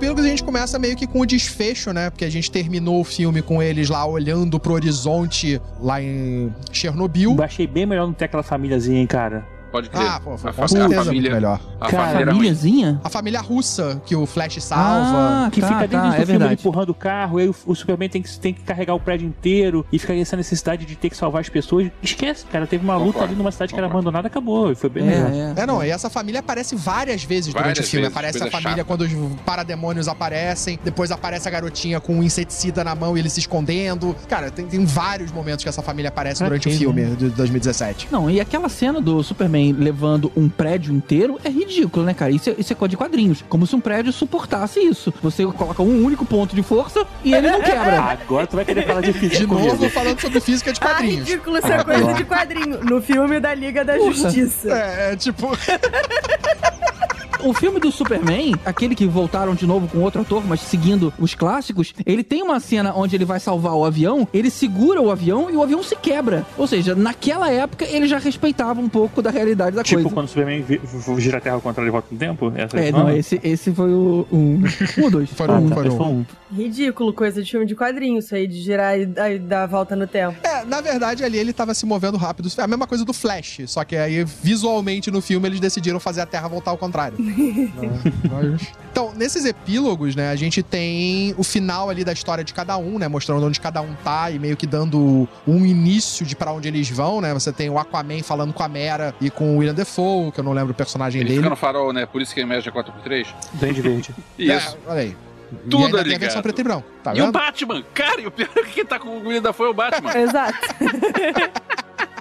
Aí tem o, o Aquaman, né, saindo, iniciando ali a jornada. Aí tem, apresentam o novo cara que vai assumir o lugar do Silas, que é o personagem que vira o átomo nos quadrinhos. Molécula. É, o- chinês que assume o lugar do Silas no filme, ele nos quadrinhos, ele é o personagem que assume o lugar do Rei Palmer, ele vira o átomo. Você tem ali a apresentação do Bruce Wayne com a Mulher Maravilha, que até tem já isso na versão do Joss Whedon, que é eles falando da, dele transformar a mansão na sede da Liga. Com, com espaço para mais cadeiras. E uma mesa redonda, precisava? A mesa redonda? Mas é, é como é a base da liga. todo Eu sei, mas é tipo, ah, tábula redonda.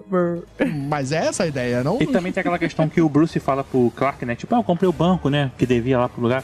E aí ele fala assim, ah, congratulations, by the way, né? Tipo, falando também do filho, tá? Dos Tem lentes. o Flash que fala com o pai que conseguiu um trabalho no laboratório de ciência forense, da polícia. Isso foi bonitinho. né? e aí tem uma comemoração maior até do que tem na versão de 2017, do pai ficando feliz pra caramba. né? E aí a gente tem o final ali da fala do Silas, né? Que ele tá ouvindo, com ele na frente do túmulo, né? Dos três, né? Porque o túmulo dele também, porque ele é dado como morto. E aí tem sai ele voando, e aí a gente vai pro Batman, né, com o Gordon ligando o bate-sinal e o Batman voltando a ser um super-herói e mostra aquele bate-tanque do Dark Knight, né, do, do. Cavaleiro das Trevas. Não, não. É, o Dark- gigante, do- não, é. É o tanque do gigante, né? Cavaleiro das Trevas dos quadrinhos. É, o Cavaleiro das Trevas. Só que é, isso eu achei muito bizarro, né? Porque ele tá nesse tanque e o cenário que ele tá, que a princípio parece ser gota, né? Porque ele tá vendo o símbolo do Batman ali, é um sinal de é um lugar completamente destruído, parece uma zona de guerra. Tudo bem que ele tá com um tanque, então pode ter sido até ele que fez isso.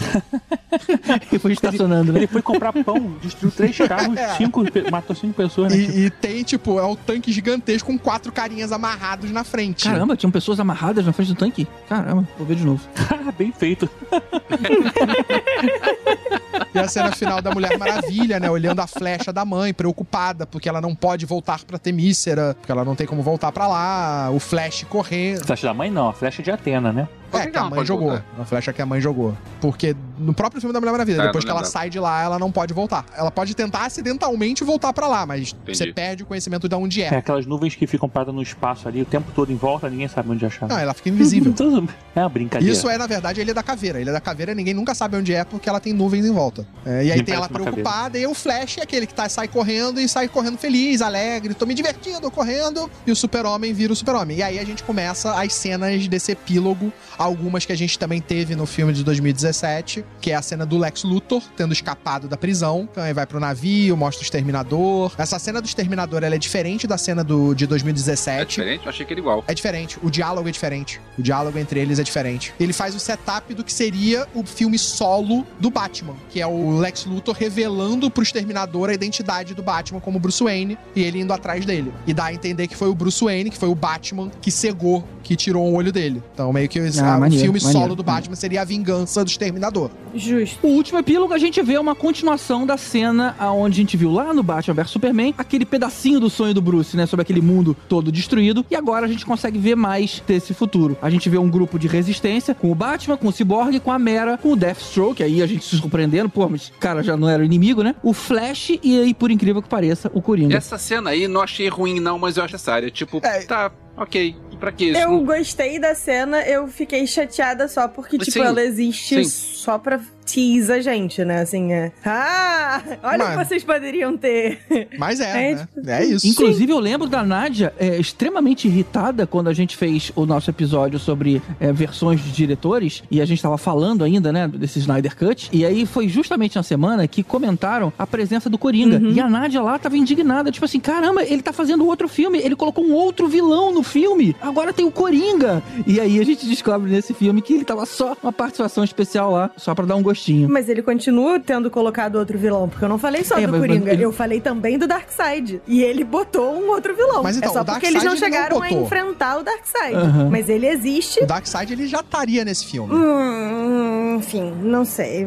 Cara, o Darkseid ele já tá desde Batman vs Super-Homem. A, a ideia do Darkseid já está desde Batman vs Super-Homem. Não foi inventado agora. Ele já existia desde aquela época. Vocês estão confundindo. Quem planeja bem e faz as coisas com precisão é é a Marvel com Thanos. O Darkseid foi colocado agora e jogado lá.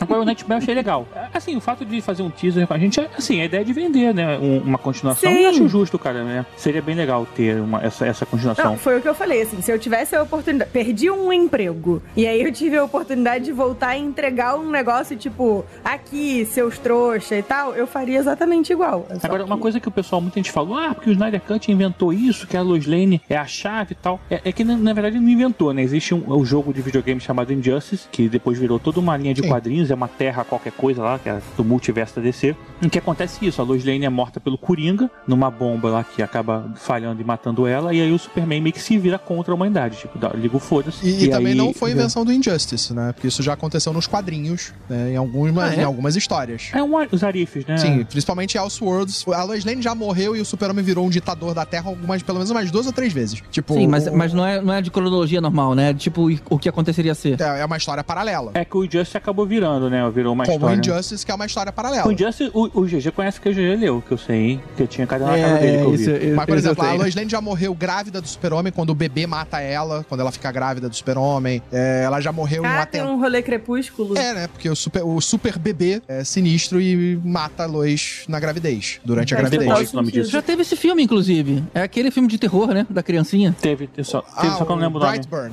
É, Brightburn. Brightburn, Brightburn, exatamente. Mas esse é o super-homem vilão, esse é o super-homem em Podia ser a psicopata. continuação. A criança demoníaca. Eu tenho uma dúvida com relação a essa cena aí, dentro desse contexto. A ideia era que isso fosse uma continuação, porque se isso fosse uma continuação, não poderia ser um sonho do Bruce, porque eu acho que o Bruce não tem poder de premonição. Não, então. Não, é Ah, como se fosse uma linha do tempo paralela. Tanto que o Coringa ainda, tipo, meio que joga na cara dele assim: ah, um zilhão de, de linhas do tempo, e em quantas delas você causou a morte das pessoas. Em quantos universos você ainda vai matar ela, né? É, e a parada era, o Flash, quando volta no tempo no Batman vs Super-Homem, ele meio que faz o Bruce ter essa visão. Ter a visão disso. Então, isso pode ser parte ainda dessa visão do Flash quando volta no tempo. Por exemplo, a armadura que o Flash tá usando nessa cena do, do Nightmare é a armadura que ele tá usando no Batman vs Super-Homem quando ele volta no tempo. É, na verdade é o payoff da- do Batman vs Superman. É a continuação do. É a continuação da trilogia dele lá e tal. É, tipo... Isso aí seria tipo o segundo, terceiro filme da Liga da Justiça. Tá, a gente entendi. teria a Liga da Justiça indo pra esse caminho. A própria história que você tem o Darkseid botando a mão no ombro do Super-Homem, o Super-Homem se aliando ao Darkseid, isso também já foi tratado não só nos quadrinhos, como na própria eh, desenho. No desenho da Liga da Justiça, do Unlimited, tem uma série de episódios em que você tem o Super-Homem lutando ao lado do Darkseid. É o lado negro do,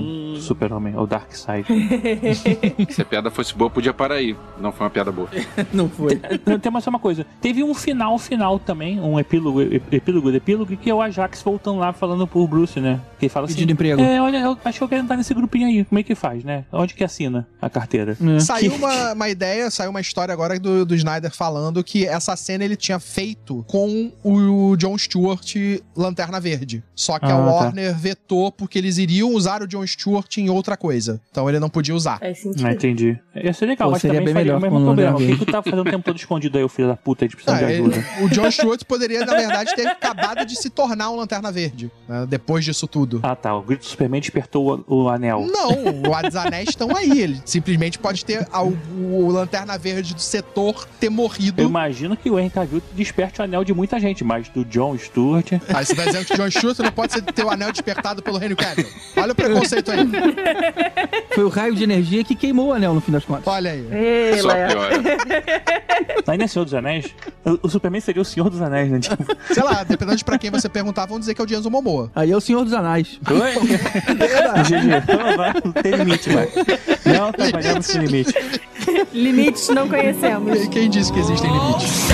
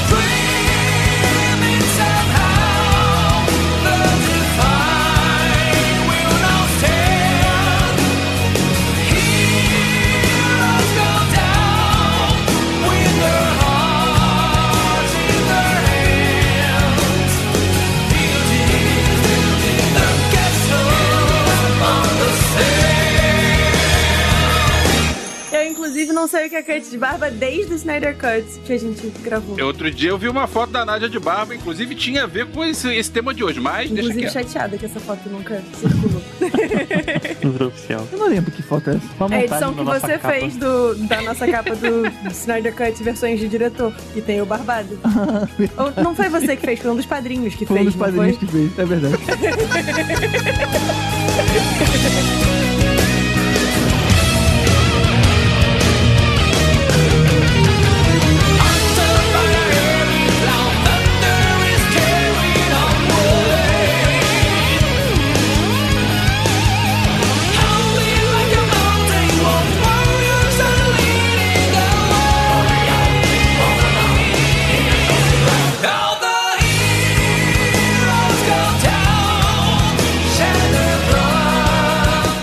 falar então, no- falar do luto. Puxa aí, puxa aí você, Luthor. É, Luthor. Ah, o Voltor de luta é o Luthor. É, é Luthor.